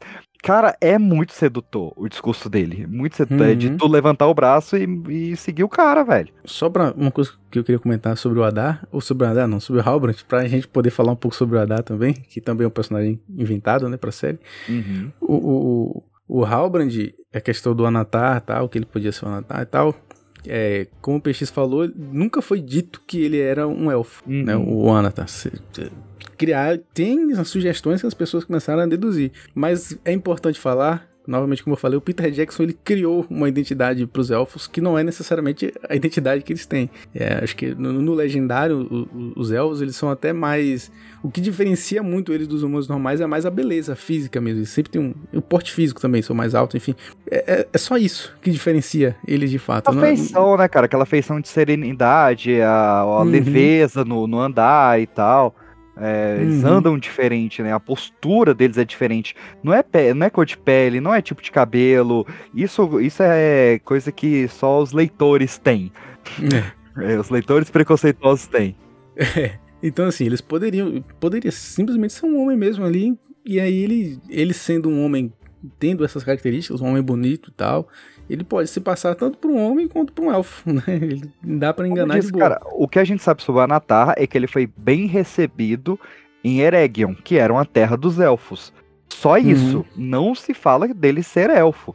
A gente acreditou que ele era um elfo porque ele foi bem recebido lá, só. Mas uhum. a série conseguiu justificar o porquê que Eregion receberia uma, um homem. E tá perfeito, tá ok. Tá perfeito, tá perfeito. E aí, eu acho interessante falar sobre núcleos, então, mas já que a gente vai uhum. falar de, de, de, elfos, né? Eu quero falar mais da minha decepção com o Gil-galad, mas... é, a gente teve o Adar. É, antes da gente ir pra, pro, pra parte boa, né? É, o... o Celebrimbor, cara, é, me, me incomodou a escalação, eu saca? Porque eu entendo que queria... Eu queria que é, eu entendo que queriam... Jovem tinha que ser, cara, porque. É, eu também é, queria um cara mais. Eu, eu, entendo que eles queriam dar o ar um cara experiente, aquela coisa toda. Mas, cara, para pra imaginar a gente, como se a gente fosse leigo, não tivesse lido nada, sabe de nada. A gente olha pro Celebrimbor e olha pra Galadriel. Ele parece avô dela.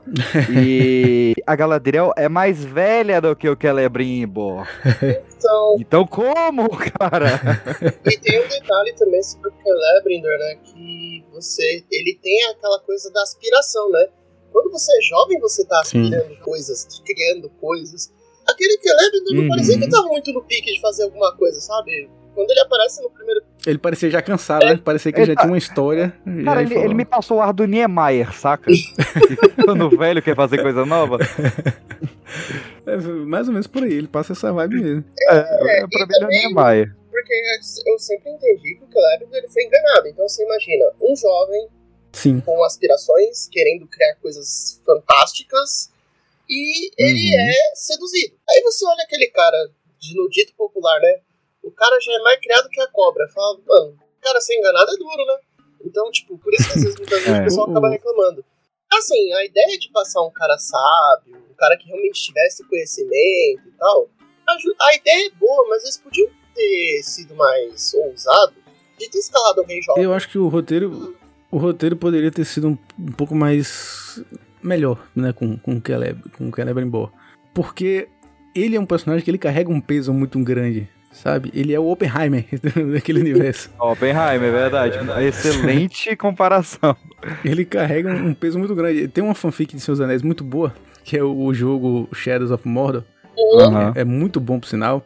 E a trama é de um cara, um humano lá, genérico, que eles criaram, que ele tem meio que. Ele quase tem uma experiência de quase morte e a alma dele fica meio que presa à alma do, Cele, do Celebrimbor.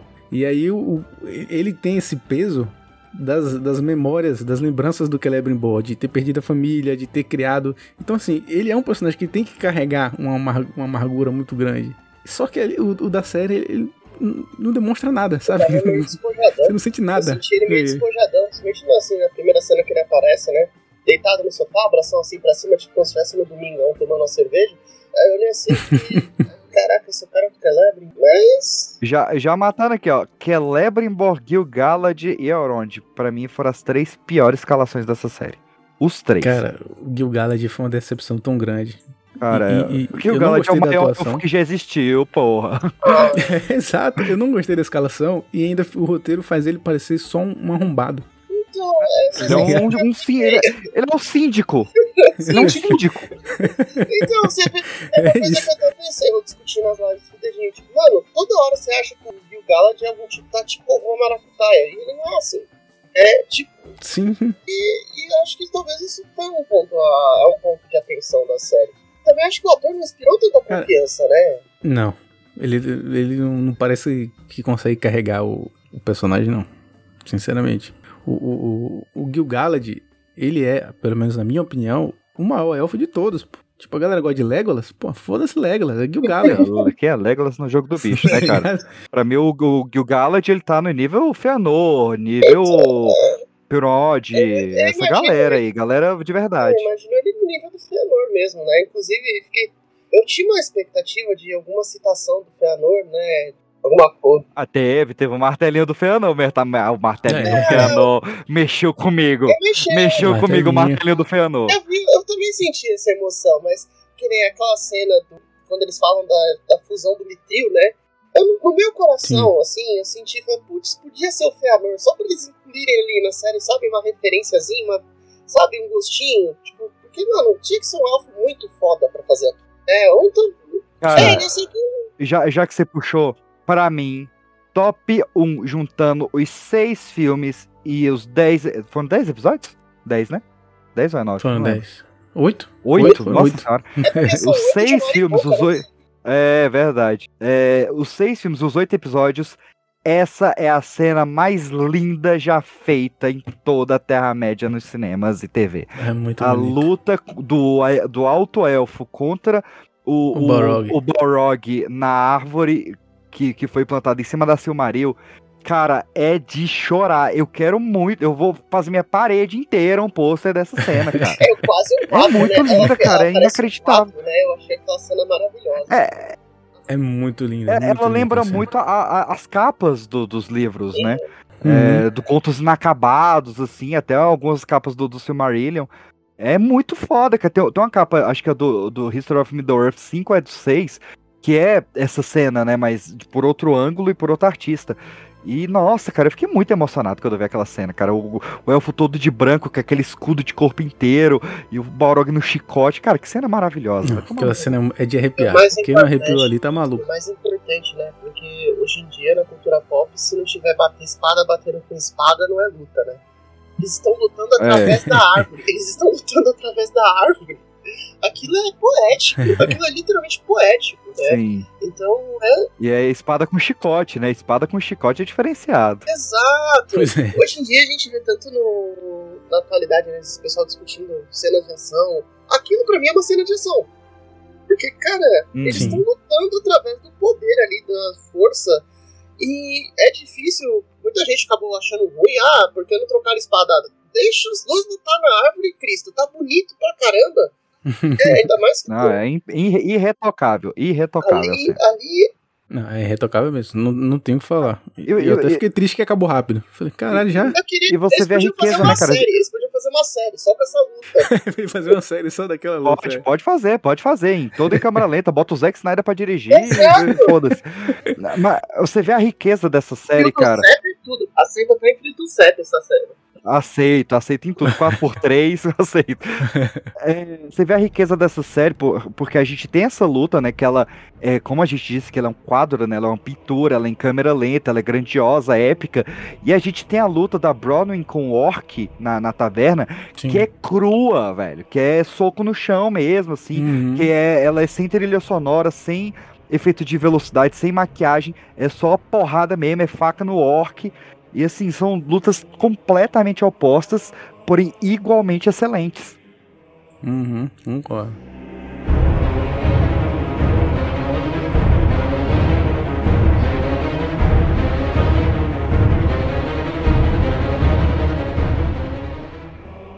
E, e falar em, em orcs, o que, é que vocês acharam do Adar? É, agora que a gente falou Adar? de elfo, falou de orc. o, o Adar, eu, eu- tem uma coisa que me dava um incômodo, mas é é besteira, né? Nada que estrague a série, nem, nem o personagem em si, não. É que o, o ator, toda vez que ele aparecia, eu enxergava o Tommy dos Power Rangers. E isso me deixava. Toda hora que apareceu o Adar, eu falei, vai morfar. A galera que não tá lembrando, o ator do Adar é o tio Benjen, do Game of Thrones. O Tio Benji, verdade. É, o Uncle Benjen. Mas, cara, eu adorei. Pra mim é um dos melhores personagens da série, de longe, assim. É um, o personagem mais complexo, com o drama mais bem construído. E que eu tô mais ansioso pra ver na segunda temporada. Acho ele foda. Porque a gente Uhum. finalmente vai ver a treta dele contra o Sauron, né? Foi construído o ódio que ele tem do Sauron, né? Ele mata um cara só porque acha que ele é o Sauron. Então, eu tô, eu tô bem empolgado. Ele trouxe uma polêmica à tona que é do que, que são feitos os Uruk-hai, né? Que Uhum. é algo que o Tolkien se, contradiz, se contradisse várias vezes. O Tolkien ele já trouxe os Uruk-hai como sendo elfos corrompidos, como sendo a mistura de elfos e humanos, que foi o que o Peter Jackson disse, né? No Duas Torres. hum, Perdão, no Sociedade do Anel. É, então ele trouxe essa polêmica e, velho, um dos personagens mais foda, assim. Acho que é o, é o top 3. É a Dissa, o Arondir e o Adar. São os três melhores personagens criados. O, o É, eu gostei o também. Uma Inclusive, no momento que ele confronta o Halbrand. é que eu acabei lembrando de uma coisa, uma particularidade que eu achei do Adam, que ele tem essa coisa, é, né, eles encaram como pai, né? E ele tem umas atitudes bem paternas, né? Ele luta Uhum. pelos orcs, ele, ele é uma Sim. figura que, pelo menos em live action, nunca existiu pelos orcs, né? Alguém que realmente queria trazer Uhum. algo pra eles, né? Então eu achei isso muito bom quando Isso gerou uma polêmica na internet de gente incomodada por ele estar, é, não sei se é essa palavra, relativizando os orcs.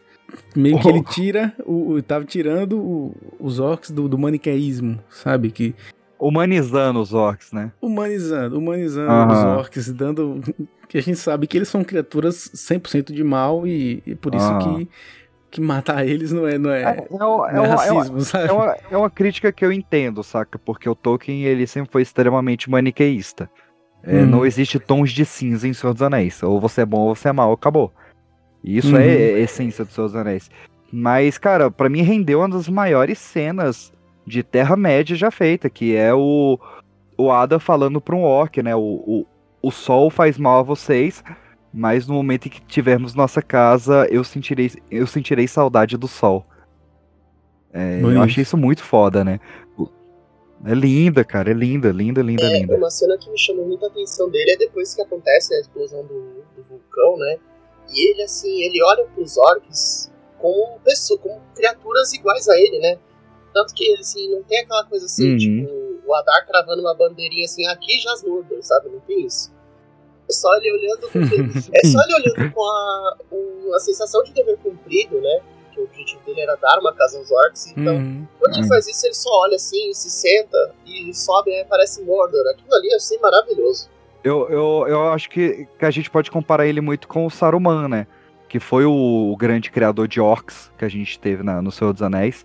E, e que o discurso era completamente diferente, né? Ele, ele trazia realmente um maquinário fordista ali, né? Com o Uhum. Yo- You have no pain, you have no fear. Né? vocês não sentirão medo, vocês não sentirão dor. E o, o Ada é o completo oposto disso. Uhum. É o- É Papai Joel da galera. Ele é, ele é, cara. Eu adoro esses vilões complexos, assim, eh, humanizados, adoro.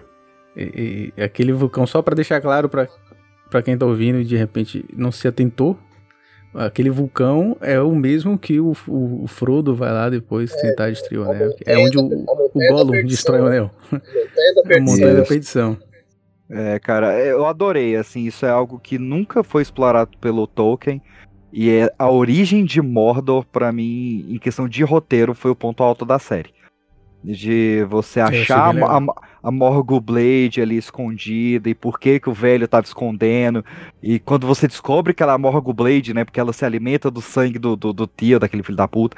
E, Uhum. e depois toda a traição, e ela abrir a chave, que cai a água da cachoeira, que, cara, achei tudo perfeito, assim, perfeito. A trama dos túneis também foi bem uma sacada bem bacana. Sim, muito foda, velho, muito foda mesmo, assim, essa origem de Mordor foi foda.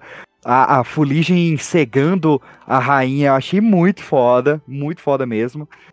É, a- aquela cena... Só, um- só fazer um Aham. adendo aí no lance da, dessa parte da rainha. Ela achava que, na verdade, ela veria escuridão por causa do fim de Númenor, né? E, Mas, na Uhum. verdade, era sobre a Montanha da Perdição. Achei isso, assim, esse detalhe maravilhoso, né? Uhum. E achei que é, essa- toda essa construção também eu concordo, é muito boa, é muito. É muito assim, importante. Eu gostei até dessa porque A cena. gente não vê ah, isso acontecendo com frequência, né? Em séries, em filmes. O que eu mais gostei dessa cena do vulcão e tal foi que deram um, um, entre aspas, fim no Isildur só pra ter alguém pra gritar: Isildur! Isildur! Não, a primeira cena do Isildur é o moleque gritando, Isildur! É toda hora. E eu adoro, eu adoro, porque eu não consigo ler o nome dele normal. Eu só leio gritando. É muito É, bom. normal. O Even acabou com esse nome pra mim. Aliás, eu vi, eu vi muita gente. Muita gente criticando o Isildur. Só que, gente, o Isildur é pra ser aquele ali mesmo. É, o Isildur ele é um pau no cu, cara. Vocês não assistiram Sociedade do Anel, porra? Exatamente. Ele o tem que ser Isildur, o aquilo. Isildur, ele, o Isildur ele entra pra história pela casualidade, não é que ele era não era que ele É, era pô. perigoso. É Pois assim, é. tipo, velho, o cara tava jogado, ele foi levantar a espada e cortou o dedo do cara sem querer, sabe? Não é um cara foda, não. A galera fica na É. cabeça que, não, eu tenho passado, o Aragorn é, é descendente de Isildur. Como se fosse uma coisa. Como se o Isildur fosse uma coisa. É porque o Elendil é muito foda, né? O pai dele. Exatamente. Assim, e aliás, essa é uma crítica que eu tenho. O Elendil, ele não é tão foda quanto ele poderia ser nessa Ah, série. mas ele me passa um ar de cara foda. Porque assim, é spoiler, né? Mas a, é, a gente vai chegar a ver o, o Elendil saindo no braço com o Sauron de armadura, né, cara? Uhum. Inclusive, foi filmada a, a, a cena da, da morte do, do Elendil no Sociedade do Anel, só que ela foi cortada é, no storyboard ainda. Mas é, tem, tem imagens Tem dela. cenas- Tem umas cenas que eram pra ser lindas, né? E eles cortaram. Isso. Tem umas que foram até gravadas e eles cortaram. Eu vi uma do Retorno do Rei que eu fiquei, meu, por que não fizeram isso? Então, no É. Retorno do Rei ia ter a luta do Aragorn com Sauron, né? Mas eles cortaram. Exato! É, Nossa! verdade. E assim, e até foi, assim, é mais emocionante. É, eu acho que eles decidiu, o Peter Jackson decidiu manter a imagem de que o Sauron é um olho, sabe? É. Sabe? Não, mano, vamos falar mais do Retorno do Rei aqui, não. Vocês estão malucos? Vamos falar. Não, eu não vou falar, Não, não tô falando maluco. mal, só tô falando que Nossa. poderia ser Vai melhor. Vocês estão malucos, vocês estão falando. malucos, vocês estão malucos. É, É meu filme favorito, é meu filme Ele favorito da vida. Então ele tinha um motivo. É um bolo bonito o Retorno do Rei. Mas se você que pôr mais uma ou duas cerejas, eu não vou achar ruim, sabe? Eu tô Exatamente. isso. Eu vou te falar É. que eu não ia gostar do, do Aragorn contra o Sauron. No mano a mano não me Ah. desce, não, não, não. Pra me Mas tirar. a Tudo bem, cena- mas a tudo bem. cena, Se você ver, não sei se você já chegou a ver a cena, Vi. mas eu achei que foi interessante porque aquele, aquele orc gigante ali, ah, É, enfim. Não, Meu Mas filme- enfim, O filme não é sobre isso. Mas enfim. é, é, já, já que a gente falou de, do, do, do Elendil e do, e do Isildur, Isildur! e do Isildur, é, a gente teve Númenor, que eu Pior acho... núcleo. Pior núcleo. Eu acho uma puta injustiça chamar aquilo de novela da Record. Eu acho uma puta injustiça chamar aquilo de número. aquilo não é minha número, cara. Número tá legal. pô. Se tu queria que fosse um bocado de monge rezando o dia todo lá. Ah, sei lá, velho. Eu queria. De todos, Númenor é o que mais você teria que se importar com os personagens, porque eles vão se afogar. O, o problema, PX, é eu, que não- eu Númenor... quero que todos se afoguem, Lucas. Eles são muito chatos. Todos. O problema é que Númenor, no imaginário, que é só o que existe, o que existia até então, Aham.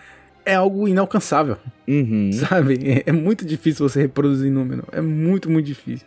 Concordo que é fraco, é, é- é chato, é um núcleo chato de fato, concordo. E tem- fizeram a trama lá da filha do Arpharazon, que foda-se os filhos do Arpharazon, ninguém tá nem aí pros filhos do Arpharazon. Mas É. tentaram forçar essa trama. Cara, é muito chato aqueles dois moleques, velho. É muito chato demais, chato Cara, demais. Aliás, olha, o, o Arpharazon ficou devendo também, né? E assim, vocês entenderam por que, que deixaram a mina desenhando o rei sozinho e ela sai pra gritar por ajuda e ninguém aparece? Não. E aí, velho? É o rei, porra. A galera, tipo, ó, vamos colocar um bocado de estu- estudante pra ficar com tanto tempo com o rei. E foda-se, não vamos deixar lá sem proteção Cara, nenhuma, sem, Assim, sem nada. eu, eu entendo que foi um artifício de roteiro, mas que artifício merda. Do tipo, a gente precisa deixar essa mina sozinha com o rei. Ah, o rei está morrendo, a gente quer fazer uma escultura do rei e precisa que alguém desenhe. Cara, que argumento bosta, velho. Ah, Mas não. fora que, que, que termina Apesar com que, um gancho. consideração quem deu a ideia, eu achei que ele é um bosta, né? Eu odeio o Farazan. Então, tipo. Mano, Ah, o cara tá com o nenhuma. é. Eu E a gente um- vai ver, é, a gente vai ver bastante ele agora, né? Porque o, se forem seguir a história, o Farazon casa com a Miriel, né?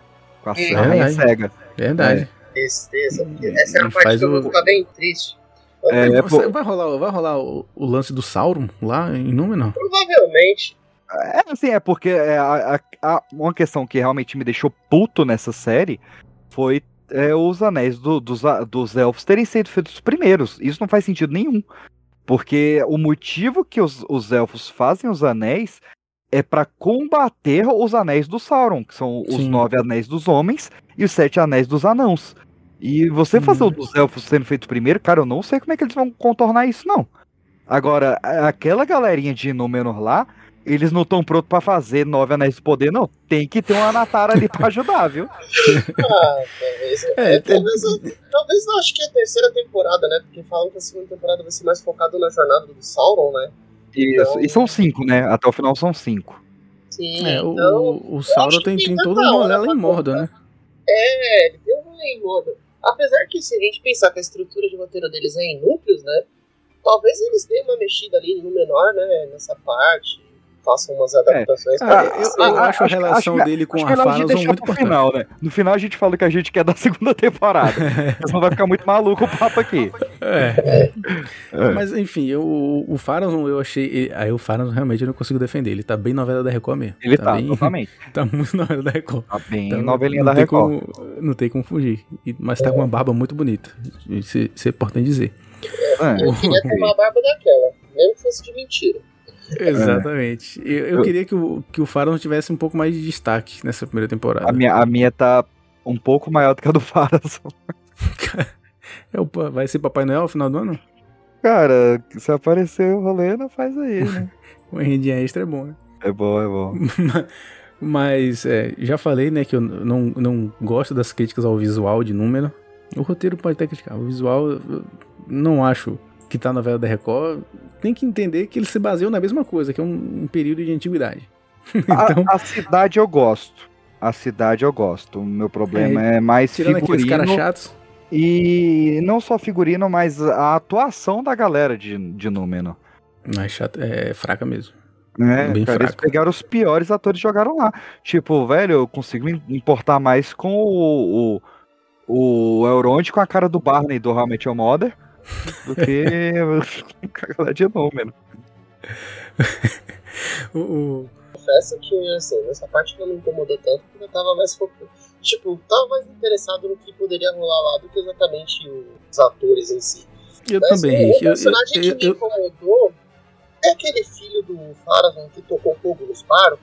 sim, sim. Meu amigo, ele não fez nada na série a não ser tocar fogo no barco. É Eu isso, foi, fiquei assim- foi, foi. Não, eu fiquei assim, eu- ele tá pra mim, o o que vocês têm do Theo eu tenho com ele, sabe? Porque o Theo ainda teve alguma utilidade no fim da temporada. Mas ele, mano, ele não fez nada, tipo, ele foi um. um- só existiu pra tocar fogo no barco. Eu fiquei assim, mas que porra fizeram com esse moleque, deixaram ele largado. E depois eles, ainda pior, nem levar a culpa por ter tocado fogo no barco. Pelo menos teria uma consequência, né? A, a atitude dele, mas nem isso. Então eu achei que ele ficou. E depois esqueceram ele no churrasco, né? Sim, sim. Ainda eu bem. achei. Vamos ser sinceros, esse, esse arco do fogo no barco não serviu pra picas. Se Não, tivesse, assim, se tivesse chegado três ou cinco barcos lá, era a mesma coisa. Ah, talvez. Cara, levou nada a lugar nenhum, bicho. É verdade. Tem nenhuma diferença, cara, essa história. Mas A única coisa do fogo no barco foi pra dizer que o personagem aí do filho do Faro não teve alguma intervenção na história, né? Porque Não, necessariamente e ele estão tentando forçar uma relação dele com a, com a filha do Elendil também, que Não, Caguei, fez tá o, o que é, é, esse negócio do fogo dos barcos, a única consequência real que ele teve foi fazer o Elendil entrar pro, pra, pra galerinha lá, né? E- Mas, Não. velho, tinha tanta forma de fazer isso. Foi a única consequência, foi para promover o Elendil. O Elendil, o Isildo. o Isildo. Aliás, tem uma crítica do que o John fez, o John do Cretas Finais, que eu concordo muito, que é uma cena que depois que ele me atentou eu fiquei muito puto, que é o fato de que o Isildur tá comendo uma maçã, ele deixa o cavalo dar uma mordida e ele joga fora a maçã. Ele joga fora a maçã e joga no mar porque ele não deu pro cavalo a maçã inteira. Eu, eu fiquei chocado com essa cena também. Caralho. Ele jogou a maçã no mar. Não faz o menor sentido isso. Acho que alguém deve ter falado pra ele na marcação, fala, faz alguma coisa com a maçã, ele foi jogou longe. Então, eu acho que foi isso. Deixava, deixava o cavalo comer a maçã de pô. Não fazia nem sentido ele voltar a comer depois que ele- o cavalo deu uma mordida. Eu tava com medo dele ter mordido e morder de novo. Eu falo, mano, ele não vai morder a maçã porque o cavalo mordeu, né? Pelo amor de Deus. Ah, dá nada, dá nada. Vitamina Não, não. S. É cavalo numenoriano. Cavalo numenoriano é de boa. Não tem não vai dar nada. É o, é o nome horse. Tá certo. Então, essa, e- cena, essa já- cena ali, eu acho que ele podia ser. Eu nem pensei nessa cena da maçã, eu só fiquei com medo dele comer. Eu falei, mano, ele não vai comer isso de volta. Aí ele foi e jogou fora. Falei, pelo menos ele não, não mordeu. Eu tava naquela assim, tipo, mano, ele não vai pra dizer que ele é, tipo, amigo do cavalo, ele vai comer a mesma maçã. Amigo do cavalo. Aí teve a voz chamando o, o Isildur, que infelizmente não, não tava gritando, era pra voz estar falando Isildur!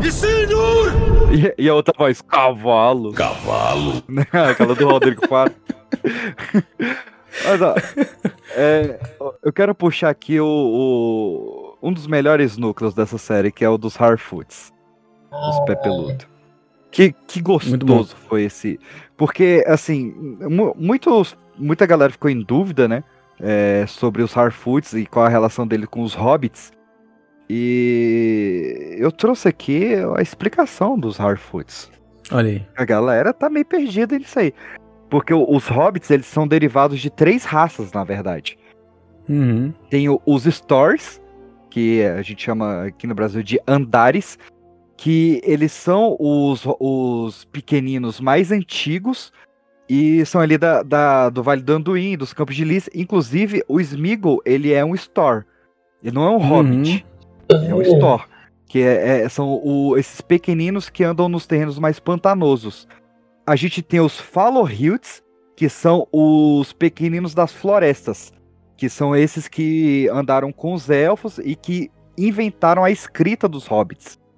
E a gente Uhum. tem os pés peludos, é, que é, antes aqui no Brasil eles eram chamados de pés de leite. Gostava também. São os Harfoots, né? Pés peludos ou pés de leite, aí vai, vai do, do que você quiser.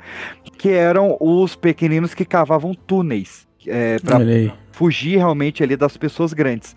E esses pés peludos, os Harfoots, são os que chegaram é, depois do Água, né, do rio Água, e fundaram o condado. Olha aí. Então por isso que é, esses são os que foram escolhidos para ser mostrado na série.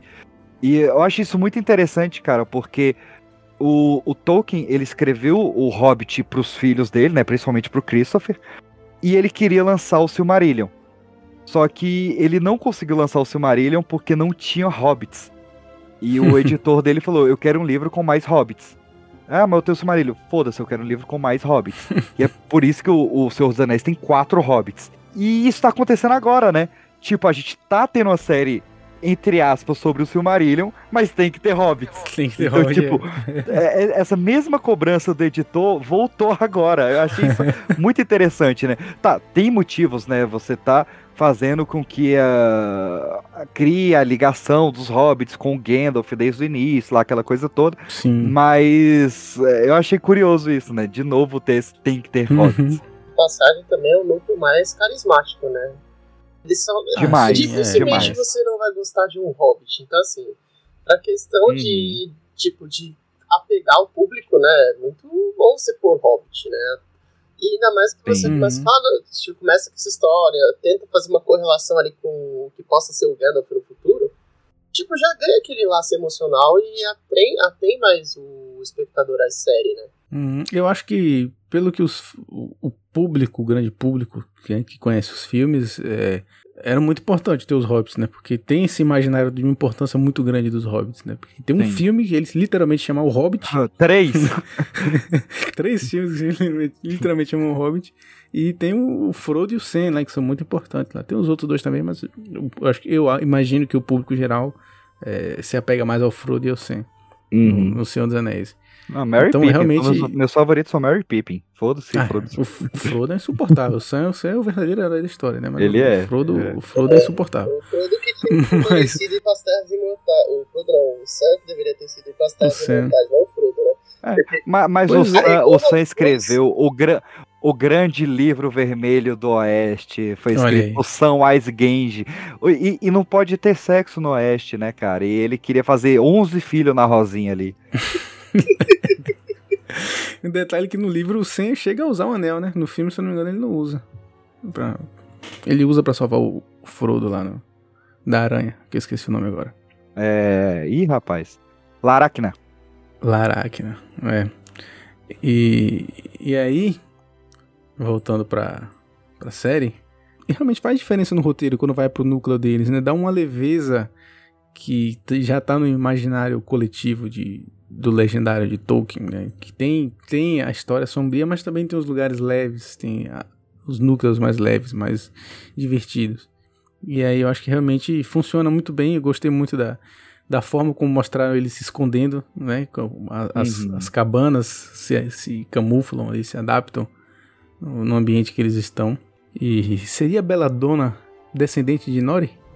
Descendente Cara, direto Ah, eu, de eu, Nori? pe- eu pensei nisso o tempo todo que eles iam fazer uma referência a isso. Que a, a Belladonna Tuque é, seria a Nori, na verdade, né? Seria a mesma pessoa. Só que tem a parada é, que a, no, a Belladonna, se eu não me engano, a mãe dela era uma fada. Então uma parada dessa assim. E a, a- os Harfoots, eles são menores do que os Hobbits. Né? A Belladonna, ela era um Hobbit. E ela era um Hobbit tão alto que ela conseguia montar um cavalo. Então, Uhum. Se for ter, é realmente uma descendente da Nori. Mas, Mas, mas você eu- sabe que o, Ah. o, o pai da Nori não. Aquela não é a mãe da Nori, né? Ele, ele cita a mãe dela verdadeira algumas vezes, mas ele nunca fala quem é de fato a verdadeira mãe da Nori. eu me liguei nisso aí, cara. Então, ah, então a Nori pode ser a, a, a Belladonna Tuque. Eu também tinha prestado atenção nesse detalhe, né? Até fiquei pensando, mas em nenhum momento, né? A gente vai ter alguma revelação, eles vão guardar essa na manga ali pra ser a Belladonna e tal. E eles estão. É, isso era de forma bem sutil, eu acho que justamente pra não criar essa. Foi pra deixar brecha pra contar depois, mas pra não, não transformar numa questão. É, mas sabe? também a Ó. temporada inteira ela tem muitas questões, né? Quem é o Halbrand? Quem é o estranho? Quem é. É, já tem muita questão pra, pra- É, assim, se, se fosse. tra- Eu fui, fui dar uma olhada aqui na, no, no, no Tolkien State. Se for trazer, cara, vai ser uma forçação de tempo muito grande, porque a Belladonna, ela nasce no ano 2852 da Terceira Era. Ou seja, ela nasce quase Muito 5 à mil, frente. 5 mil anos depois da- de onde a série tá se passando. É, mas aí tá, é, vai ser uma forçação muito grande de fato. Mas também É. eles já tocaram, já tocaram foda-se, já meteram Gandalf já, já, já meteram magos aí. É. Então já já Mas é, eu É. quero deixar essa questão do mago pro final. Aham. Mas gostei, gostei muito desse, desse núcleo do, do Rafa. Gostei da Nori. Ela com aquele Sim. olhar de Frodo. Cara, a, No a Nori, é, ela é sensacional. A atriz, ela entregou tudo, assim, cara. Foi muito Uhum. foda, muito foda mesmo. Ela, o Sadok, a Papola, mas principalmente a Nori, cara, ela sustentaria a série como protagonista muito fácil. Sustentaria. Sustentaria. É, se o pessoal vive nessa época de spin-offs, né? Se você fizesse uma, uma série só com a jornada da Nori, se sustenta tranquilo mesmo. Tranquilo, tranquilo. Não, é, é só as séries que eu quero. É Nori Estranho é uma série que eu quero. Durin com Elrond é uma série que eu compro fácil também. Também. É, Gala- Galadriel e aqueles bunda mole caçando o Sauron na Terra do Norte, compro fácil. Então, como é que fala que essa série é ruim, seus boss? Olha o tanto de coisa boa que ela tem aí. Gostei, gostei do título da série da Galadriel, né? Galadriel da moda. Galadriel e Galadriel, bunda mole. Muito bom. Mas eh, acho que a gente já pode falar do melhor núcleo de todos, que Isso. é Casadum. Casadum, cara. Quem nunca sonhou em ver Casadum, né? Desde que a gente assistiu Sociedade do Anel e ver a cidade a- anão viva. E tudo. Foi tudo que, que podia ser e muito mais. É, pra quem não lembra, é, é o mesmo lugar onde a Sociedade do Anel passa lá e tá destruída, né? Tá todo. Onde, Sim. onde o, o Gandalf encontrou o Balrog, que a gente viu aqui também. É, provavelmente. provavelmente mesmo- não, é o mesmo Balrog. É o mesmo Balrog. que, que, que vai ser desperto em algum momento. Eu acho que eles vão acabar mostrando isso na série. Pra você ver como tem uma compressão muito. Né, tem uma compressão de tempo muito, muito apertada. Vai acontecer muita coisa É. de vez na série. Eu, eu até penso aqui, cara, rápido, antes da gente entrar no, me- no melhor núcleo da vida, só pra vocês entenderem a compressão de tempo, o, a chegada do Sauron na Terra-média, ela acontece no ano 500. O, a construção do forno, onde vão ser feitos os anéis, é no ano 1000. O Sauron, conhecendo a Galadriel e, o- e o, e o Celeborn, que por algum motivo na série deu como morto, e eu não tô entendendo isso até agora, é no ano 1350. E no ano 1350 a Galadriel sai. A Galadriel sai antes dos anéis serem forjados. O Anatar, ele, ele sai de Eregion no ano 1500. O anel é formado no ano 1600. E o- duas coisas que a gente sabe que vai rolar na série, porque já foi dita. A queda de Númenor é no ano 3319. E a última aliança de elfos e homens, que o, o Elendil tá vivo, né? Tanto é que ele que corta o dedo do Sauron, é no Uhum. ano 3441. Ou seja, são 2009, 2909 anos entre o momento da primeira cena da, da primeira temporada e o que vai ser o final da quinta. São 3 mil anos, velho. Vai ser E- tudo comprimido em cinco. É, não é, porque tem que, tem que ser comprimido pra um tempo que o Elendil viva. E Sim. beleza que o- os Númenóreanos vivem mais, mas pera lá, né? Os Númenóreanos vivem, sei lá, 200 anos no máximo. Não vivem 3 mil anos, porra. Uma coisa que eu, que eu lembrei ali do lance do Celeborn, né? Ele não, tá, não é que diz que ele tá morto, né? Diz que ele desapareceu, né? Não que exatamente. Não, eu acho que a Galadriel fala que ele morreu. se eu não me ela engano, se eu não me engano, ele ela como fala. morto, mas fala assim, ah, ele foi pra guerra e não voltou, mas também não voltou nem o corpo. A verdade, a verdade é só que a série sabia que se colocasse ele, eles não iam poder ter tanta liberdade pra usar a Galadriel. Então eles falaram. Ah, mas foi "Foda-se, muito vamos, esquisito. Vamos, muito vamos pagar ele. Ah, depois ele volta. Assim, você criar. Um. Você Não, criar. já, já- confirmaram que ele tá na segunda temporada. Confirmaram. É, é porque você criar o drama do, do Elendil, do, do. Eu sempre confundo Elendil com Isildo. O Isildo sumir, beleza. A gente sabe que o Isildo vai voltar, mas a Uhum. galera que tá vendo sua série não volta, tá nesse drama achando que o Isildo morreu. Agora, o Celeborn, assim, o Isildo. ah, Não, os dois seria foda, né? Porque o Isildo corta o dedo do, do, do Sauron. Mas Sim. o, o Celeborn, cara, se não ter. Se não tivesse Celeborn, cara, não tem a, a filha dele com, com a Galadriel, a, a Celebrian, que é a mãe da Arwen, porra. Então, Uhum. assim, você mata É o que Senhor dos Anéis. Pra quem não sabe, quem só assistiu os filmes, a Galadriel é sogra do Elrond. Isso. Porque na série, como a a galera não tem tanta noção de tempo, né? Talvez não tenha É. percebido que. Quer dizer, não dá pra perceber. Só, Não dá. só por isso que o Elrond é bem mais novo que a Galadriel, né? Parece ser, parece ser brothers ali de, de faculdade. E, e que a Galadriel é mais velha que o Celebrimbor, né? Exatamente. É, e o ator parece ser mais velho que ela, né, na verdade, se a gente olhar assim. Ele parece o Barney, ele parece o Neil Patrick Harris. Ele é igual, igual. achei que era na Parece mesmo. eu também, eu fiquei assustadíssimo. eu falei, não acredito que esse cara conseguiu esse papel. Assim, A gente falou que o Adar era o, o tio Benjen e o, o Elrond era o próprio Ned Stark jovem. É of verdade, ele era o Ned Stark. Mas lá ele não tava com tanta cara de Barney, não, cara. Ele fez alguma parada Ah, o aí. tempo foi rude, o tempo foi um pouco rude com ele. Mas eu, Foi eu acho que o o Celeborn, eu acho que eles precisaram dar uma escondida nele pra tentar, tipo, forçar aquele meio romance ali, essa coisa do Sauron com a É. Galadriel. E isso é algo que eu prefiro fingir que não tem. Ah, mas, ah, mas uma pessoa que não conhece, Que nem sugestão existiu. uma pessoa que não conhece, Cara, ia acabar eu- chipando. Eu vou te dizer que não me incomoda ter um, um flerte da Galadriel com Sauron. Pra mim, passou, a série justificou muito bem. Agora, ter o flerte Arondir e Bronwyn é um absurdo. Assim, agora vou ser o, o fã xiita do mais chato que tem. Porque o Tolkien escreveu com a mãozinha abençoada dele que só existiram somente três romances entre elfos e humanos. Tuor e Idril, Beren e Lúthien e o Aragorn com a Arwen. Não existe mais nenhum romance entre elfo e humano, só três. Mas às vezes foi tão escondido que o próprio Tolkien não viu. Que foi tão escondido. Tome respeito, essa foi no sigilo, essa foi no sigilo. Foi no sigilo. Não, mas ó. Eu gostei, gente- eu, eu gostei que ninguém viu o beijo deles. Que eles tiveram pra me dar essa decência de fazer aquele beijinho escondido, aquele beijo de prima naquela cabana escondida ali. Pode, pode ser que seja um, um, romance desastroso. Uma coisa que nunca vai acontecer, que nunca vai dar certo, que nunca vai poder acontecer. Não, cara, não, não, não. Não, na verdade ele tem que dar certo, porque na verdade a fala do, do Tolkien é, é, existiram três romances entre elfos humanos que deram errado. Então se ele der certo, tá top. O, a- acho É, que até o cara acho fala essa pro, abordagem, né? pro Arondir. Essa abordagem, né? Tipo, já que não falaram que três deu errado, Pode ser, tem uma brecha no então livro. É.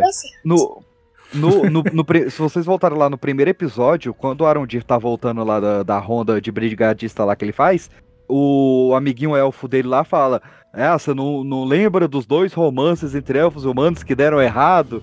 Saca? Então, tipo, tá lá, Uhum. porque, né, é, Arwen e, e, Aragorn não tinham nascido ainda. Sim. Então, assim, se o romance der certo, é a brecha o advogado passa. Mas se tiver merda nesse romance, é joelhada no caixão do touro. É, então vamos torcer aí pelo relacionamento de, de Brown e. Tem que chipar, tem que chipar. Eu acho que esse vai rolar, eu acho que esse vai rolar, eu acho que esse vai rolar.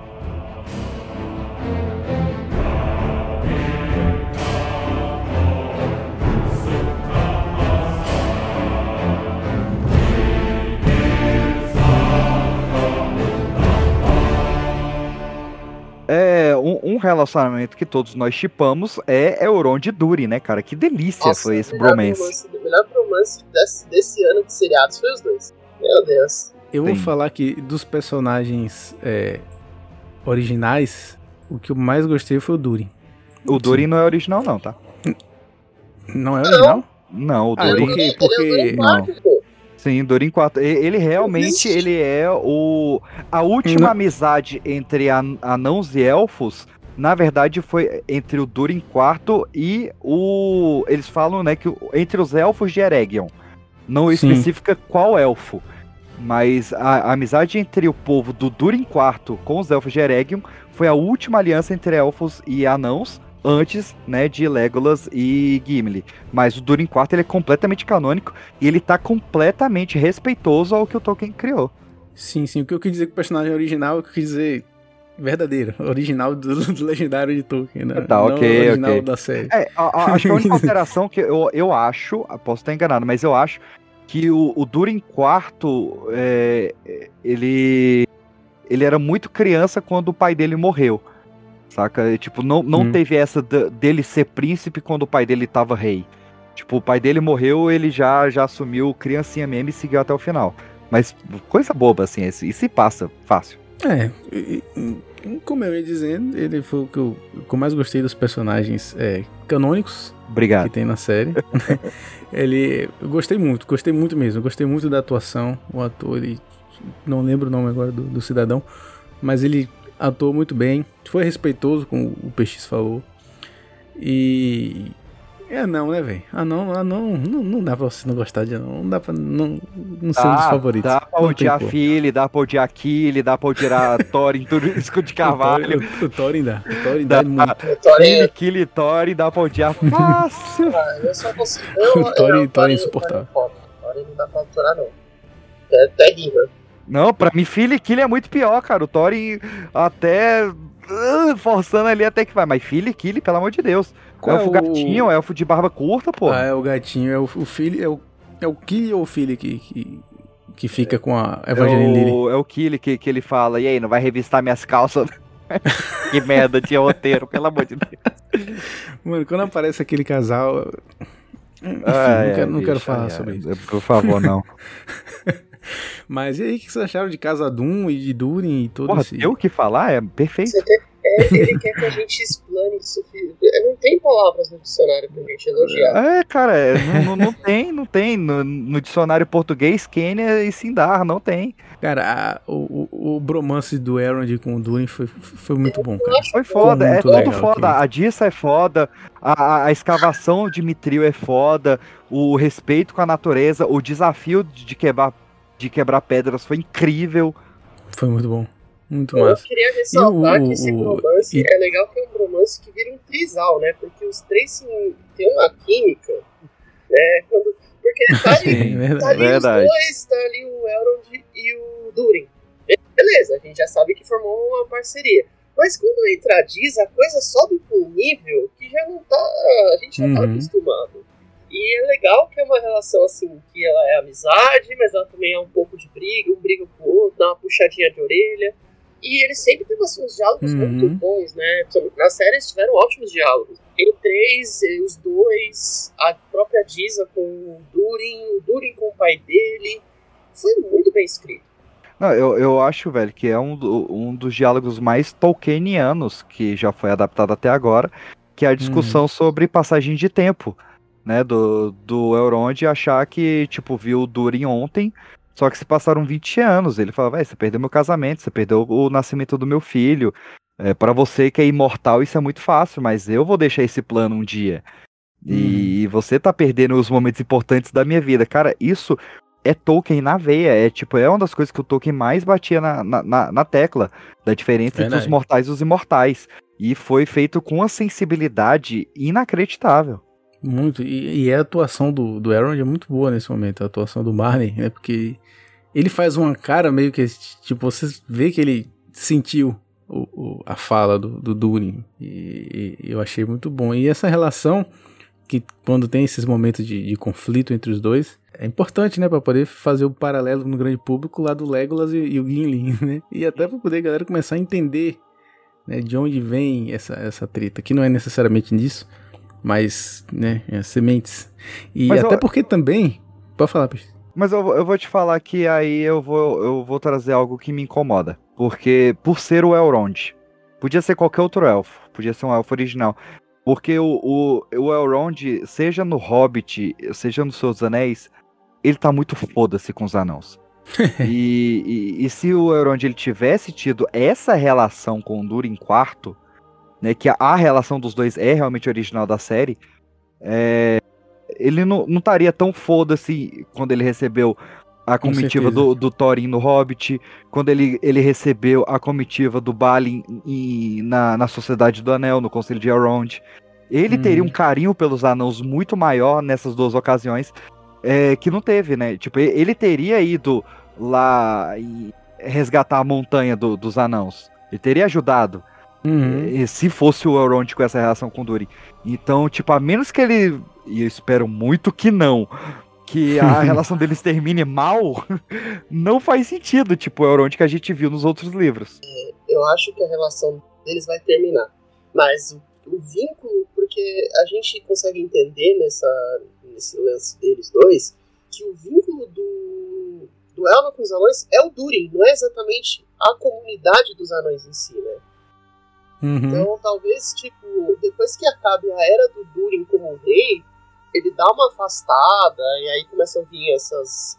as, as rixas entre os anões e os, e os elfos, então, tipo, ele vai se afastando. Eu acho que já vai rolar uma treta já na próxima temporada, porque o Elrond pegou o Mithril escondido. Isso é. E, o, e, o, e o Durin acabou de ser destituído né, pelo pai por causa da relação com. com ele comprando a, a, a briga do, do Elrond e, a, em favor da confiança que ele tem pelo Elrond. E o Elrond quebra isso roubando o Mithril. então, tipo, Não, vai rolar é- um desgaste. Ele quebra isso quando, quando ele vai conversar com o Gil-galad e o Gil-galad pergunta, e aí, você descobriu sobre o Mithril? E ele praticamente falou, não posso contar que eu descobri sobre o Mithril. Velho, é muito feio o discurso, a conversa dele com, com o Gil-galad, porque ele, ele confessa, é ele quebra o juramento ali. essa. Eu, eu não sei porque eu acabei rindo dessa cena, porque é engraçado. Tipo, eu não posso dizer que descobri sobre o Mithril. Por quê? Porque eu fiz um juramento. Tá, mas você acabou de me contar que descobriu sobre o Mithril, mas não fez um. Mas um que você não pode dar detalhes. Então, assim, detalhe é o que menos É. o Gil-galad queria naquela situação. Só queria saber se tinha Mithril ou não. Cara, é, é- foi, foi muito feio, velho. É- Isso, isso é uma cena triste. É uma cena, como você disse, uma cena muito engraçada e não era pra ela ser engraçada. Ela não, deveria. Mais uma vez, Gil Galad decepcionando. ela não deveria, né?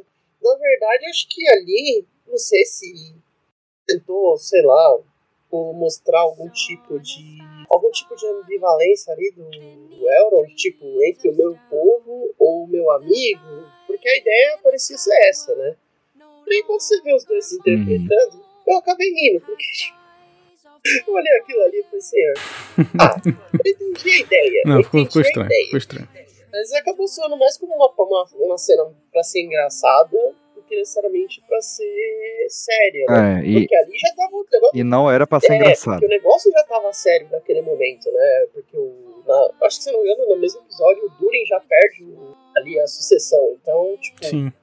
Então é- Isso. talvez até que eles usem esse lance do, dele esconder o Mitril, a, a existência do Mitril, né? Porque na verdade só pegou uma pedrinha, coitado. Ele talvez use isso pra dar algum, alguma ajuda pro Durin voltar a ser rei, né? Entrar de novo na linha de sucessão. Porque eu acho que vai ser essa. Esse vai ser o futuro ali de Casadum, né? É, e- Ou isso pode ser também uma brecha pro Sauron entrar lá no meio da. Isso é também, né? Pra, o, o motivo do Sauron ir lá e acabar criando o- o- os Sete Anéis. Uhum. Mas eu vou te falar, pra mim, essa, esse rolê do Mithril, né, que é totalmente original, no- nos livros não tem essa do Mithril salvar o- os elfos, mas pra mim é uma, uma faca de dois legumes. Ela tem um ponto muito positivo e um ponto muito negativo. O positivo é que a gente dá muito mais valor pro colete, né, que é do Bilbo e passa pro Frodo. Pro, pro Uhum. colete de Mithril, ele, ele acaba, né, ganhando um significado muito maior ali, de realmente ser um tesouro, aquela coisa toda, e, e- e do porquê que o Gimli fica tão impressionado quando ele vê o colete de Mithril, né? Por que, que o Thorin tem tanto cuidado em dar esse colete pro, pro Bilbo? Então, isso realmente melhorou. Mas é, eu acho que o Legolas teria também uma surpresa maior. O Legolas e o Elrond, principalmente, né? Porque o Elrond viu o Frodo com o colete de Mithril. E tipo, porra, se ele tá passando por todo esse rolê, cara, o Elrond é sempre um problema. Ele teria que ter uma rea... é, Acho que tem Alzheimer, alguma parada assim, velho. Porque ele teria que ter uma reação muito foda quando ele visse o Frodo com a porra do colete de Mithril. tipo, caraca, ele tá com o colete da pedra que salvou os elfos do mundo. Muito, muito displicente o Elrond nessa história É, toda. futuro. hora, cara, toda hora. O Hugo tá louco. Apesar que se a gente lembrar ali no primeiro episódio, é dito que o Elrond é muito displicente. É verdade. É um detalhe Ele é-. Ele, ele é o cara que não aceita que o Sauron tá vivo em nenhum momento. Ignora. Ele ele só, quer, ele só queria ficar na árvore dele, fazendo poesia, curtindo. curtindo. É, Eu, eu cara, lembro da cena do, do Hobbit quando ele recebe lá em Valfenda o, o- a comitiva do Thorin. Ele olha pros anões com uma cara de. de Ah, foda-se. é, aí serve uma alface pra eles. Tipo, velho, é, a gente ia sabendo que o Elrond viveu em Casadum esse tempo todo, ele nunca serviria alface pros anões. E, e pros sabe anãos. o que é pior, PX? Que nessa Ah. série a gente vê o Elrond participando de celebrações dos, dos, Sim, dos, dos e, sa- anões. e sa- e sabendo o nome dos ritos. Exato. E aí quando rola, quando os, os, os, anão- os anãos começam a festejar lá em Valfenda, no Hobbit, ele meio que fica incomodado, ele fica tipo. que É, cara, tá essa tudo errado, será que velho. isso aí não pode Eu ser quero uma muito- por exemplo, de uma memória dolorosa? Ele ficar tipo, puta que pariu, né? Em outro tempo, eu tive uma relação boa com uma pessoa específica. Por isso que eu ainda tô nessa aposta, sabe? De que, na verdade, não era exatamente com É, tem um o escape, elo né? dele com os anões, na verdade, era só o Durin, né? Tipo, acabou o Durin quarto, seguiu, sabe? Não, mas ele gosta da Dice também. Ah, mas os dois E ali... já não é o duro. Não, É, é- é porque, assim, dois, é- né? Não, não, não pode ser algo que evoluiu com ele com o tempo, porque foi criado aqui que o Elrond, dentre todos os elfos, ele é o que mais vê o tempo passar rápido, né? Do tipo, ele não Sim. percebeu que ficou 20 anos sem ver o moleque. Então, E, mas aliás, é enfim, importante dizer também que o Elrond é meio humano, né? Que talvez o grande público não saiba. ele é meio humano, né? Ele é é filho meio do. Ele é. Ele é. Como é que é? Não, ele é irmão do Elros. Né, que são descenden- né? descendentes de Thor e Drin. Nossa, você me puxou a árvore fodida agora. Mas vamos, vamos falar do- do- do- da grande polêmica, né? Que foi o Strange. O estranho. E aí, Gandalf? Cara, então, né? é, primeiro que eu, eu não tinha me ligado do porquê dele vir com o meteoro, né? Que ele é uma estrela e a raça dos, dos magos são Stars, né? Olha aí. Mas é, é aquela coisa, né, velho? É o legendário apertando ali, porque é dito muito claro que o Gandalf só chegou no ano 1000 da Terceira Era. E Ele é o eu último mago, se eu não me engano, a chegar, né? depende da escrita. É, se a gente pegar os escritos originais, é, o Gandalf ele é o último mago a chegar. Se a gente pegar os escritos, uh, digamos, entre aspas, né, mais modernos, que são os do mais próximo ao fim da vida do, do Tolkien, ele diz que o Gandalf, o Saruman e o Radagast chegaram no mesmo ano, apesar do Gandalf ser o último, mas chegaram no mesmo ano. Hum. E os magos azuis, que no caso lá é o Palatar, Palatal, Alatar e Palando, eles sim chegaram na Segunda Era, no ano 1600 da Segunda Era. Que é, veja bem, o exato ano que o- os anéis dos elfos são forjados. Então, Aí. assim, seria muita coincidência eles trazerem um, um mago que, no exato ano em que um mago chegou, e não ser esse mago. Só que aí fala, ah, mas os magos azuis eles chegaram juntos. Tá, pode ter caído. Se a gente lembrar do episódio, né? O, o Gil-galad vê o meteoro caindo muito perto e os Harfoots veem o meteoro caindo neles lá, né? E eles estão muito longe um do outro. Então pode ter caído dois meteoros, Verdade. pode, pode ter outro mago por aí. É, pode ser, ah, foi muito próximo, mas tipo, uma diferença de um, dois anos. A gente tá falando de negócio de 3 mil anos de diferença. Então, cair um e três anos depois cair outro ainda tá muito próximo. Então, eu, eu, eu tô apostando, cara, eu tô querendo, na verdade, que não seja o Gandalf. Que seja o Alatar e o Palando, porque são os, os magos que a gente ainda não viu, que faltam ver, Uhum. e, e não caga no legendário. É, assim, Saruman não pode ser, porque, pô, não faz sentido. Saruman tem toda uma treta com os hobbits. não faz sentido ele ser um, um cara Mas, que... o, mas o Saruman fuma a erva do, do velho Toby, o Saruman já foi bom, né? O Ah, Saruman, ele... basta alguém vender pra ele a, a, a erva que ele fuma. Não precisa É, ter relação com... O, Sarum, o Saruman eu gostaria, na verdade, porque o, o Saruman, Não, ele, ele, foi o, o Saruman, o branco, né, que era o, o, o mago mais puro, e ele foi corrompido justamente por causa do Palantir, que é um artefato que tá em vigor nessa série, né, então a Sim. gente poderia ver a queda do Saruman nessa série. Cara, seria muito triste se fosse o Saruman. É, sensação. Qualquer um dos cinco eu compro. O Saruman, o Radagast pra mim faz muito sentido, né? Que o visual ele- dele é totalmente dos Harfoots. O Gandalf, Radagast é maconheiro, né, pô? Tem tudo a ver. lógico. O, o Gandalf é o mais provável e minha vontade é que seja o Alatar ou o Palando. No começo, no Sabe o que eu acho? fosse um, outro, um dos outros magos, mas aí começa aquelas pistas, né? A música né, da, da papoula. Ah, fala, né, cara? Sempre siga o seu nariz. Ele repetiu a fala que o Gandalf falou na sociedade. é, aí Então. ele é muito amiguinho dos pequenininhos. A runa, a própria runa dele é a mesma runa que o, que o Gandalf marca a casa do Frodo lá no Exato. E Hobbit. também tem aquele Uhum. lance dos insetos, né? O Gandalf ele tem essa relação com os insetos, então, tipo. Eu fiquei aí, tipo, Sim. tem cara, tem cheiro, tem forma, mas só ninguém pôs o nome, né? Essa é a única diferença. É, então, mas o- a gente não tem nada escrito do Alatar e do Palando. Então, às vezes ela fala, ah, vamos fazer esse mago aí, o que, que a gente tem dele? Nada, ah, então faz as coisas do Gandalf. Pode- Eu Acho que. Ou então eles pensaram também que, tipo, Ah. eles colocaram muito personagem original e falaram, a gente não tem nada desse, então a gente vai ter que criar. Só vai carcar a gente também, Aham. porque tá botando um monte de gente que não conhece. É a mesma coisa do, do Hobbit. Como eles tiveram que trazer o Hobbit pra série, né? De certa forma, eles tinham que ter um mago também, porque o mago tá no imaginário coletivo popular. Então tinha que ter mago, né? Não, Não. Tem, não tinha como fugir. Mandando a real aqui, mandando a real, eu, eu gostava muito de The Walking Dead. Vai fazer sentido, tá? Calma.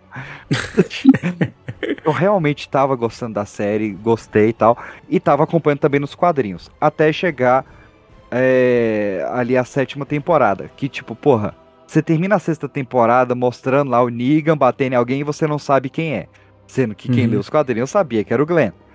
E aí Uhum. a gente espera um ano inteiro Pra quando chegar no episódio, eles ainda se enrolarem dentro do episódio, fiquei puto, larguei a série. Mas o, o, o que que me, me, me deu nessa época? Eu falei, porra, eles não mostraram quem o Negan matou nesse momento porque eles queriam testar a reação do público. Ver quem o público queria que eles matassem. E pra mim, agora tá sendo exatamente a mesma coisa. Eles terminaram a temporada sem revelar quem é, porque eles sabem que ele ser ou não ser o Gandalf é polêmico. Então eles não Isso. revelaram pra ver o que que o público vai repercutir. Se o público tá querendo que seja o Gandalf e vai ignorar que isso caga o legendário, ou o público tá querendo que não seja o Gandalf e aí eles vão alterar na série. Isso faz todo sentido. E justamente era, era nesse, por esse caminho que eu ia falar. O que eu acho? O que eu acho é que é o seguinte: eles queriam colocar o mago e eles queriam colocar o Gandalf. Uhum. Que eles sabiam que seria bem aceito, mas eles sabiam que seria muito mal visto pelo, pela galera do. Né, do, do Legendários fãs, enfim, os, os, os peixezinhos eh, aí, de- Obrigado. fãs, fãs do Legendário. Só que eles sabiam que, né, ia dar essa merda, que ia dar uma polêmica muito grande. Então o que é que eles fazem? Eles não dizem quem é e eles dão todos os indícios de que seja o Gandalf. E aí o que eu ia falar, eu queria que fosse o, o Alatar no começo, quando eu comecei. Não sei porque especificamente ele. Uhum. Eu queria que fosse ele. E eu achei, eu acho que seria muito interessante. E continuo achando que seria muito, será muito interessante se for, se for ele. É, até porque a gente tem essa coisa, a gente nunca ter visto Mago Azul e tal. E vai ter E- dois, né? Se for, a gente vai ter dois magos, que vai ser bem legal. É, seria bem legal. E, e ele, ele tá indo lá né, pro, pro, lá pro, pro oeste, onde... Rum. Pra Rum, né? Que é onde realmente os Magos Azuis ficaram e ficaram lá pra sempre e tal. Uhum. E, e o que acontece é que eles deram todas as pistas, todos os indícios de que sejam Gandalf, pra fazer quem não queria que fosse o Gandalf, como eu, gostar da ideia de ser o Gandalf e terminar a série pensando, tem que ser o Gandalf, Covarde, foram covarde. tá ligado? A gente ficou preso, porque eu não queria que fosse, porque aí tem um pouco do meu lado xiita também, de me apegar à cronologia e tal. Mas agora eu quero que seja, pra mim tem que ser o Gandalf. Em tem que ser, pra mim. Eu não consigo pensar em a possibilidade de não ser o Gandalf. Lucas ele quis dizer que ele foi seduzido pela Amazon a querer que seja o Gandalf. Eu fui, exatamente. Eu vou ficar muito puto se não for o Gandalf. Não, eu ainda tô, eu ainda tô no, no Alatal no Palando, cara, muito na torcida. Se for o Gandalf, é. Porque a, a, a série ela já trouxe um negócio que eu gostei que é, até falei muito disso na, na, na crítica que eu escrevi, que, pô, eles estão fazendo uma adaptação da obra que eu mais li na minha vida e estão conseguindo me surpreender. Com, com Olha coisas que, tipo, descobertas, saca? Tipo a questão do Halbrand ser o Sauron, da, da revelação do estranho ser realmente um Istar. Isso, isso tá muito legal. Então, se revelar que ele não é o Gandalf, pra mim, é uma surpresa grande também. E, e que tá condizente com o que a série tá me trazendo. Eu quero mais dessas surpresas. Eu gostei. É. É. bom ter surpresa, é bom ter surpresa, principalmente que a gente conhece o material original, às vezes tira um pouco desse elemento, né? Uhum. Mas o, eu, queria, eu acho que o Gandalf seria uma surpresa porque a gente vê ele construído, né? Não foi, por exemplo, a surpresa do Sauron. Né? Ele foi ali, tem as pistas e tal, e você tem a revelação. Ele não, você vê que ele tem construído calmamente, até com mais calma do que os outros personagens. Uhum. Ele só começa a ter falas ali no fim da temporada. É. Então acho que a ideia deles também passa por isso, né? De construir ele ao longo das cinco temporadas. talvez ele nem se chame Gandalf na segunda ou na terceira. né? talvez ele realmente seja lá no fim da série. Porque a gente tem, eu gosto muito do Gandalf e eu gostava muito dessa ideia de que quando ele vem, ele aprende com o mundo, né? Muito como a Sim. gente. Então, eu achei, eu acho essa ideia de mostrar isso pra mim na série é muito surpreendente. É, eu nunca isso, imaginei, né? isso é uma característica de Gandalf que eu acho bem legal que esse personagem tem. Ele tem um potencial. Ele, você vê que ele tá em sintonia com tudo. E o Gandalf, ele é o mago que ele mais tá em sintonia com o mundo, de fato, sabe? Uhum. Que ele mais tá entregue ao mundo e às experiências. Tanto é que ele é o cara que tá viajando o tempo todo, tá conhecendo várias pessoas, vários lugares e tal. Ele não fica tipo Saruman, que fica no altar dele ali. É, o você falou sobre o nome, né, dele. Pra quem quiser saber, os, os hobbits, Horfoots que sejam, chamavam o Gandalf na época de Olorin. E os elfos chamam de Mitrandir. Mitrandir. Mitrandir. Muito bom. Gente, gente, me, alguém, alguém me tira uma dúvida agora, Hum. porque não sei porque eu tive a sensação de que eu acho que já chamaram ele de Lorin na, no núcleo dos pés peludos. Hum, E não se lembro, chamou, me passou muito batida, assim. Eu também não recordo de Porque ter, de ter isso. quando o Sadok fala, ele não fala esse gigante. Eu lembro que ele não fala gigante no começo. Ele fala alguma coisa, mas não tô lembrando, então vou ter que sentar e reassistir depois pra falar, mas eu lembro que rolou uma parada dessa. Chamar ele de alguma coisa que não era gigante. É, eu não, não- me recordo, não. Eu só me recordo deles. Não, não o Sadok especificamente, mas eu só me recordo deles chamando de, de- de gigante mesmo. É. Mas eu acho que é, é um pouco da minha teoria com a de PX mesmo, sabe? Tipo, eles fizeram mesmo pra galera. forçar a galera a querer que seja o Gandalf, né? Pra eles contarem a história que eles querem. Ao mesmo tempo que é um teste. Tipo, ah, se não for uma reação boa, quem que eles querem então? Então vai ser esse cara. É, realmente dá pra fazer isso, dá pra ser esse, esse caminho. Mas se não for o Gandalf, eu vou ficar muito puto. Isso é verdade. Eu, eu tô comprado já. Time Gandalf. Mas então, já que a gente já tá planejando, pensando no futuro, né? Vamos caminhar pro final e o que, é que a gente gostaria de ver no futuro da, da série, nas próximas temporadas. Eu já falei que Tá. eu, eu, eu acho que tem, que- é muito importante a relação do, do Sauron com, com o Parazon. Tem que ter. Pra mim, é, É, é, o não que pode é- faltar. a gente vai ter o Farazon é, assumindo ali é, Númenor, né? Uhum. E se casando lá com, com, com a Miriel, aquela coisa toda. Mas como eles, eles disseram, né? Vai acabar sendo uma temporada muito focada no, no Sauron. Eu quero muito ver o Sauron de armadura, finalmente. Uhum. Sem ser em flashback e tal. E tirar esse ator do, do Halbrand de Sauron gatinho, essa porra toda, não. É, ele, vai termina, ele termina a série na pegada meio Anakin, né? Olhando assim, né? É, vulcão assim. Só faltou matar as criancinhas. Mas esse rolê do, do estranho com a Nori, acho que vai ser bem legal. Do, eu tô curioso com o que, que eles vão encontrar no caminho, né? Porque não vai começar com ele já chegando em Rum, né? É, com certeza não. E, e Tolkien é muito baseado nas jornadas, né? Pô, a jornada do Frodo e do Sam, a, própria jornada do Bilbo com Thorin e tal.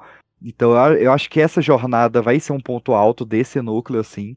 É, no núcleo de, de Casadum, ah, velho, só que tenha muito mais.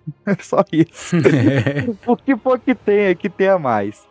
E eu, eu, eu, eu- Preferência spin-off só do Durin com a Diza, né? É, por favor, mais Dissa cantando, que a Dissa deixa a barba crescer dessa vez.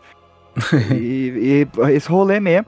E, cara, eu não sei o que esperar do rolê da Galadriel com Celeborn, né? Se for seguir a história, eles têm que ir pra Lothlórien agora. Mas não Uhum. sei se isso vai rolar, acho que não, acho que vão manter a Galadriel guerreira mesmo. E que É, faça um romancinho legal dela com Celeborn, e é isso.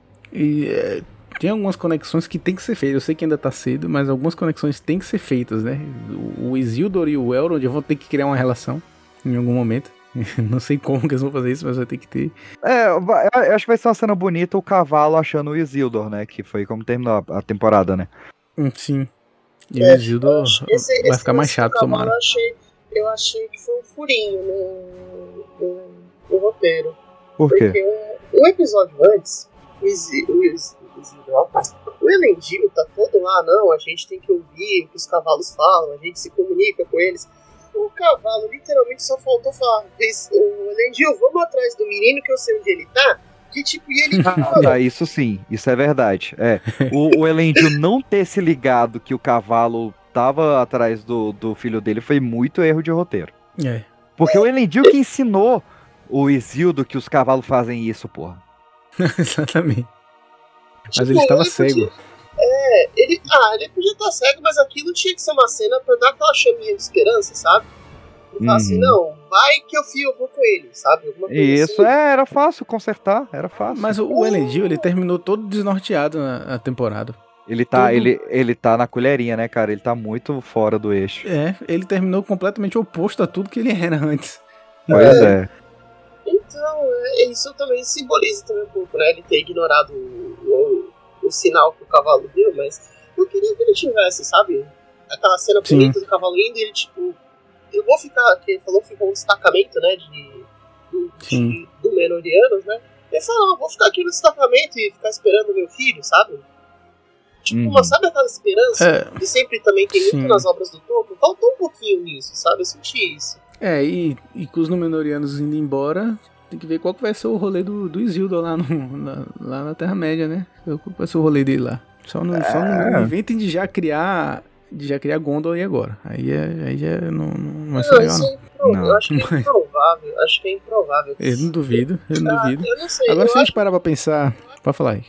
Não, é, sobre esse lance do Isildur, eu acho que é porque na, na primeira temporada é sempre dito que ele sente que, é, que, que tem um chamado, né? Sim. Tem um lugar que ele tá procurando o lugar dele no- nesse mundo gigante e tal. Talvez ah, o rolê dele aí na segunda temporada seja isso, sei lá, ele largar um pouco de ser cavaleiro, qualquer coisa do tipo, pra buscar O destino dele é fazer merda. É isso que, que tá chamando. É a Exato. merda que tá chamando vem Ele vai- O acaso, É. o acaso, né? Ele de repente descobrir que no futuro o acaso vai colocar ele na história, né? Porque ele também É, é um acaso o- que. É, mas o acaso vai proteger enquanto ele andar distraído. Mas eu acho que ele, ele vai, vai seguir chamado, vai, vai cair lá em Jericoacoara, vai ser uma loucura. Eu tô ansioso por esse rolê do Egito. Eu quero mais dos, dos Easterlings.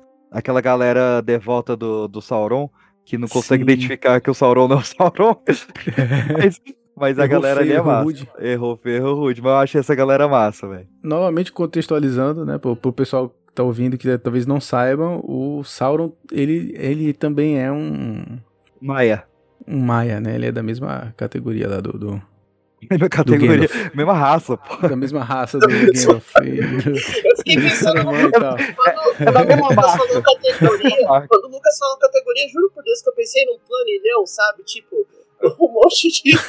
um monte de quadrado. Da mesma casta, da mesma casta É do mesmo, mesmo produtor. Ó, mas se a gente parar pra pensar que a série fez várias rimas com O Senhor dos Anéis, né, a Uhum. gente teve o, o falso Gandalf, que era o Sauron, né, que era o Halbrand, que é o rei que não quer assumir. Enfim, várias, várias rimas foram feitas, né? Gimli e Legolas, tem, tá tudo lá. Sim. Será que em algum momento os principais expoentes de cada núcleo vão se juntar e vai ser meio que uma, entre aspas, Sociedade. sociedade, do Anel? Cara, você me deu um, um medo muito maior agora, quando você começou a falar do, do- dos expoentes, né? Do- do- dos referenciais. Me veio pensando que merda que vai ser se eles fizerem um, um expoente do Gollum. que é um dos maiores personagens de Senhor dos Anéis. E que tá no Hobbit também. Cara, não pode ter um Gollum em Anéis Não, do Poder. não pode ter, não pode ter isso não. Aí, não, aí acho- realmente intancável. Eu acho que é improvável, eles nem, tão, nem tem dicas disso, né, na primeira temporada. Porque assim, a, a, a Sociedade do Anel vai ter, porque vai ter a última aliança de elfos e homens, né? Sim. É, e- então lá, lá vai ter, vai ter vários, do, do- vai ter Gil-galad junto com, com Elendil, junto com Isildur, junto com, com a galera toda. Acho que só não, Mas não tipo, tem qual é a trama mesmo. que vão dar pra Nori? É, não, é, é realmente não, não tem como ter Ela- Durin nem Nori nesse, nesse rolê Né? aí. Então a Nori ela vai ter que ter algum destaque muito grande na história. O que, que vai ser? Tecnicamente tem o Durin, né, mas não necessariamente o quarto, né. É. É, isso é verdade. Se bem que eu acho que pela compreensão, acho que eles vão transformar esse Durin no, no Durin definitivo. É, é porque se, se tem o Elendil, que, que vive bem menos do que os anão, dos anãos, então vai ser o Durin quarto. É, vai ser o Durin quarto, vai ser o, também- o Durin definitivo. Como esse Durin quarto ele é que não tem tantas informações, né? Tá meio na lacuna ali, acho que eles acharam como brecha pra, pra botar ele É, nessa última aliança, né? Porque assim, fala que tem um Durin, mas ninguém perguntou qual, né? Tipo, então, a gente vai botar esse Durin aqui e pronto, acabou. É, Inclu- que. Inclusive, uma das melhores piadas é o Elrond zoando isso, né? Porque você é Durin, filho de Durin, filho de Durin. É, aí ele tem. Aí depois tem aquela cena emocionante, né? Que ele fala, "Tu- não, não é que todo mundo chama Durin, meu nome é. Ele fala, você não vai falar seu nome, porque você não vai morrer aqui dentro. Achei aquilo muito bonito entre os dois, assim. Muito bom, mano. É o melhor, melhor romance. Melhor Ah, romance. os romances deles dois. Eu acho que a, a formação da, da última aliança e a ida deles até Mordor, eles vão criar uma jornada aí no meio dessa história e vão dar a Nori alguma função no meio dessa, dessa parada aí também. Eu acho que vai ser mais ou menos por aí. O Gandalf, ou o Mago que seja, vai ter sua própria quest no meio dessa, dessa jornada. Mas eu acho que eles, que eles vão se encontrar, assim, a- cada um, cada. Você não sentiu Cada- que, que esse rolê da Nori é a síndrome do, do pai solteiro, que tem todas as séries agora? Mandalorian, é, The Last of Us, Wolverine, tudo que tem que ter um, um cara grande com uma menina pequenininha? Verdade. Eu não tinha reparado nisso, mas é Ah. verdade. É, tem- eu, eu reparei também, mas eu acabei fazendo mais uma comparação entre o- a jornada do Frodo do que necessariamente com esses outros, né? Porque o Frodo também, né? Ele é o pequenininho que tá no meio de- junto com outra pessoa grande, né? E eles estão lá. Mas é meio filme isso, cara. É Eu só. diria que- É, é- é- não é nem meio filme, né? É uma parte da Sociedade do Anel. É. Porque o Gandalf mo- morre na metade do filme e ele nem fica com o É. Frodo no início. Eu diria que é mais o Bilbo do que o Frodo. O Bilbo, sim, né? O Bilbo ele fica com o Frodo até o final. O Bilbo fica com Gandalf até o final. É, e o Bilbo, ele, ele, é, ele é de fato um, um aventureiro, é um cara que se entrega pra aventura. O Frodo não, o Frodo ele era obrigado. ele foi obrigado, ele É, tinha que fazer Frodo- aquilo, aquela No jornada. caso do Frodo, a bomba caiu no colo dele, né? Mas se a gente É. vê. Mas se pensar bem, tem muito, né? Muita comparação, né? de- dessas jornadinhas entre eles, Tem. né? É, in- in- inclusive eu vai fiquei puto da, da, da, da Papoula no I. Acho que tinha todo, todo sentido da Papoula aí junto. É Eu achei que porque, ela ia também na hora que ela fala eu lá. fiquei irritado com a do papo. é, porque ia fazer o paralelo Frodo e Sam, né? Exato, exatamente. Eu falei, oxe, Mas tu, eu tu achei vai ficar. É? Desgraçada, velho. Mas eu achei interessante que tem uma cena logo depois ali que ela, dá, ela sai, né? Tem a, a, a cena do mapa, né? Eu tô achando que no fim das contas, quando voltar, a Nori voltar da jornada, quem vai ser a líder vai ser a Papola, né? Vai ser o Ah, novo, tem- o novo Sadok lá, né? Novo Sadok, tem É, grande eu- chance. Ela tem o mapa certinho, né? Eu achei aquilo, aquilo um bom indicativo. É, que tem a véia chata lá que quer, quer mandar em tudo ainda, né? É. Sim, aí ela lê lá, né? Ah, não, temos 30 dias de descida e tranquilidade. Ah, não, filha, tá de ponta cabeça. Olha aqui, ó. É de subida e muito problema. Muito bom, É né, isso. cara? Muito... Cara, é uma das melhores cenas, né? Porque a gente tem a despedida das duas, que é lindíssima. A gente tem essa Uhum. cena do mapa, que é muito engraçada. Tem o Gandalf, o suposto Gandalf falando pra seguir o nariz. E tem a despedida dela com o pai dela, que é uma das cenas mais emocionantes da série, né? É, É, emocionante vo- mesmo. eu não te ensinei nada, não, sim, você me ensinou tudo, você me ensinou isso, isso, isso, eu sempre te escutei. É, porra, muito foda. Gostei também, né? eu gosto muito, eu gostei também desse diálogo final da Papola com a, com a Nori, né? Ela fala, não se Uhum. preocupa, o mundo, né? Não é que o mundo é muito grande, a gente que é muito pequeno. Falei, ah, Nós que somos pequeninas, cara, que é muito foda, né, velho? Eu achei aquilo muito. E é uma coisa. É, é- não tem, assim, não é aquele diálogo elaborado, mas ele traz um sentimento, né? E eu falei, porra, isso aqui, isso aqui é tão gostoso de ver, né? Te dá uma emoção. E a série termina com esse, com essa, com esse gancho, assim, bem emotivo, né? Eu adorei isso aí. Uhum. Muito bom, É. muito bom. Melhorou minha nota, sério. Agora eu dou 9,5. Olha aí, ó. a minha tá é só ótimo. conversar, é aí só, tá é só nada que bom papo não sou. Nada. Começando direitinho, tudo se ajeita. Mas e você que está ouvindo? Como está a sua nota agora? Comenta aqui embaixo.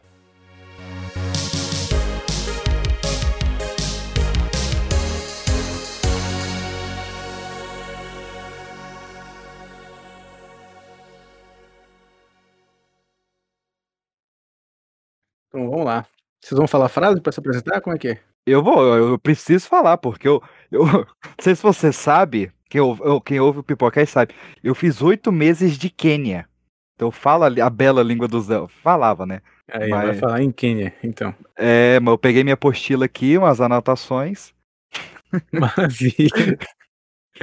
E tu, Rick, vai falar a frase? Ai, não. Sei lá. Ih, Então animação não. da porra. Tá feliz, hein? Não, é que eu tô com a mente em outro lugar aqui. No Eu jogo tava- do Corinthians. Tá. É, o- Não, nem, nem vi o jogo do Corinthians ainda. Nem vi o jogo do Corinthians. Na verdade. Caraca, que barulho legal foi esse? Mandaram mensagem sobre esse. Ah, meu celular. Pô, achei legal esse barulho. Ó, vamos lá que eu tenho que fazer uma torta hoje ainda. Vamos lá, vamos lá. É isso, né? Acho que a gente conversamos sobre bastante coisa. Uhum. Tem alguma coisa aí, PX, na sua. Que da última vez, da última vez, Rick, a gente gravou, eu perguntei quatro vezes, tem mais alguma coisa pra falar? Encerrou a gravação, o PX falou que ele tinha uma pasta de coisas pra falar. É, foi, você foi, no, foi, no- Havia uma segunda pauta. Havia uma segunda pauta. foi mesmo. Eu, eu tinha salvo parte da pauta em outro arquivo, cara. Foi triste, de Top Gun, né? Foi triste.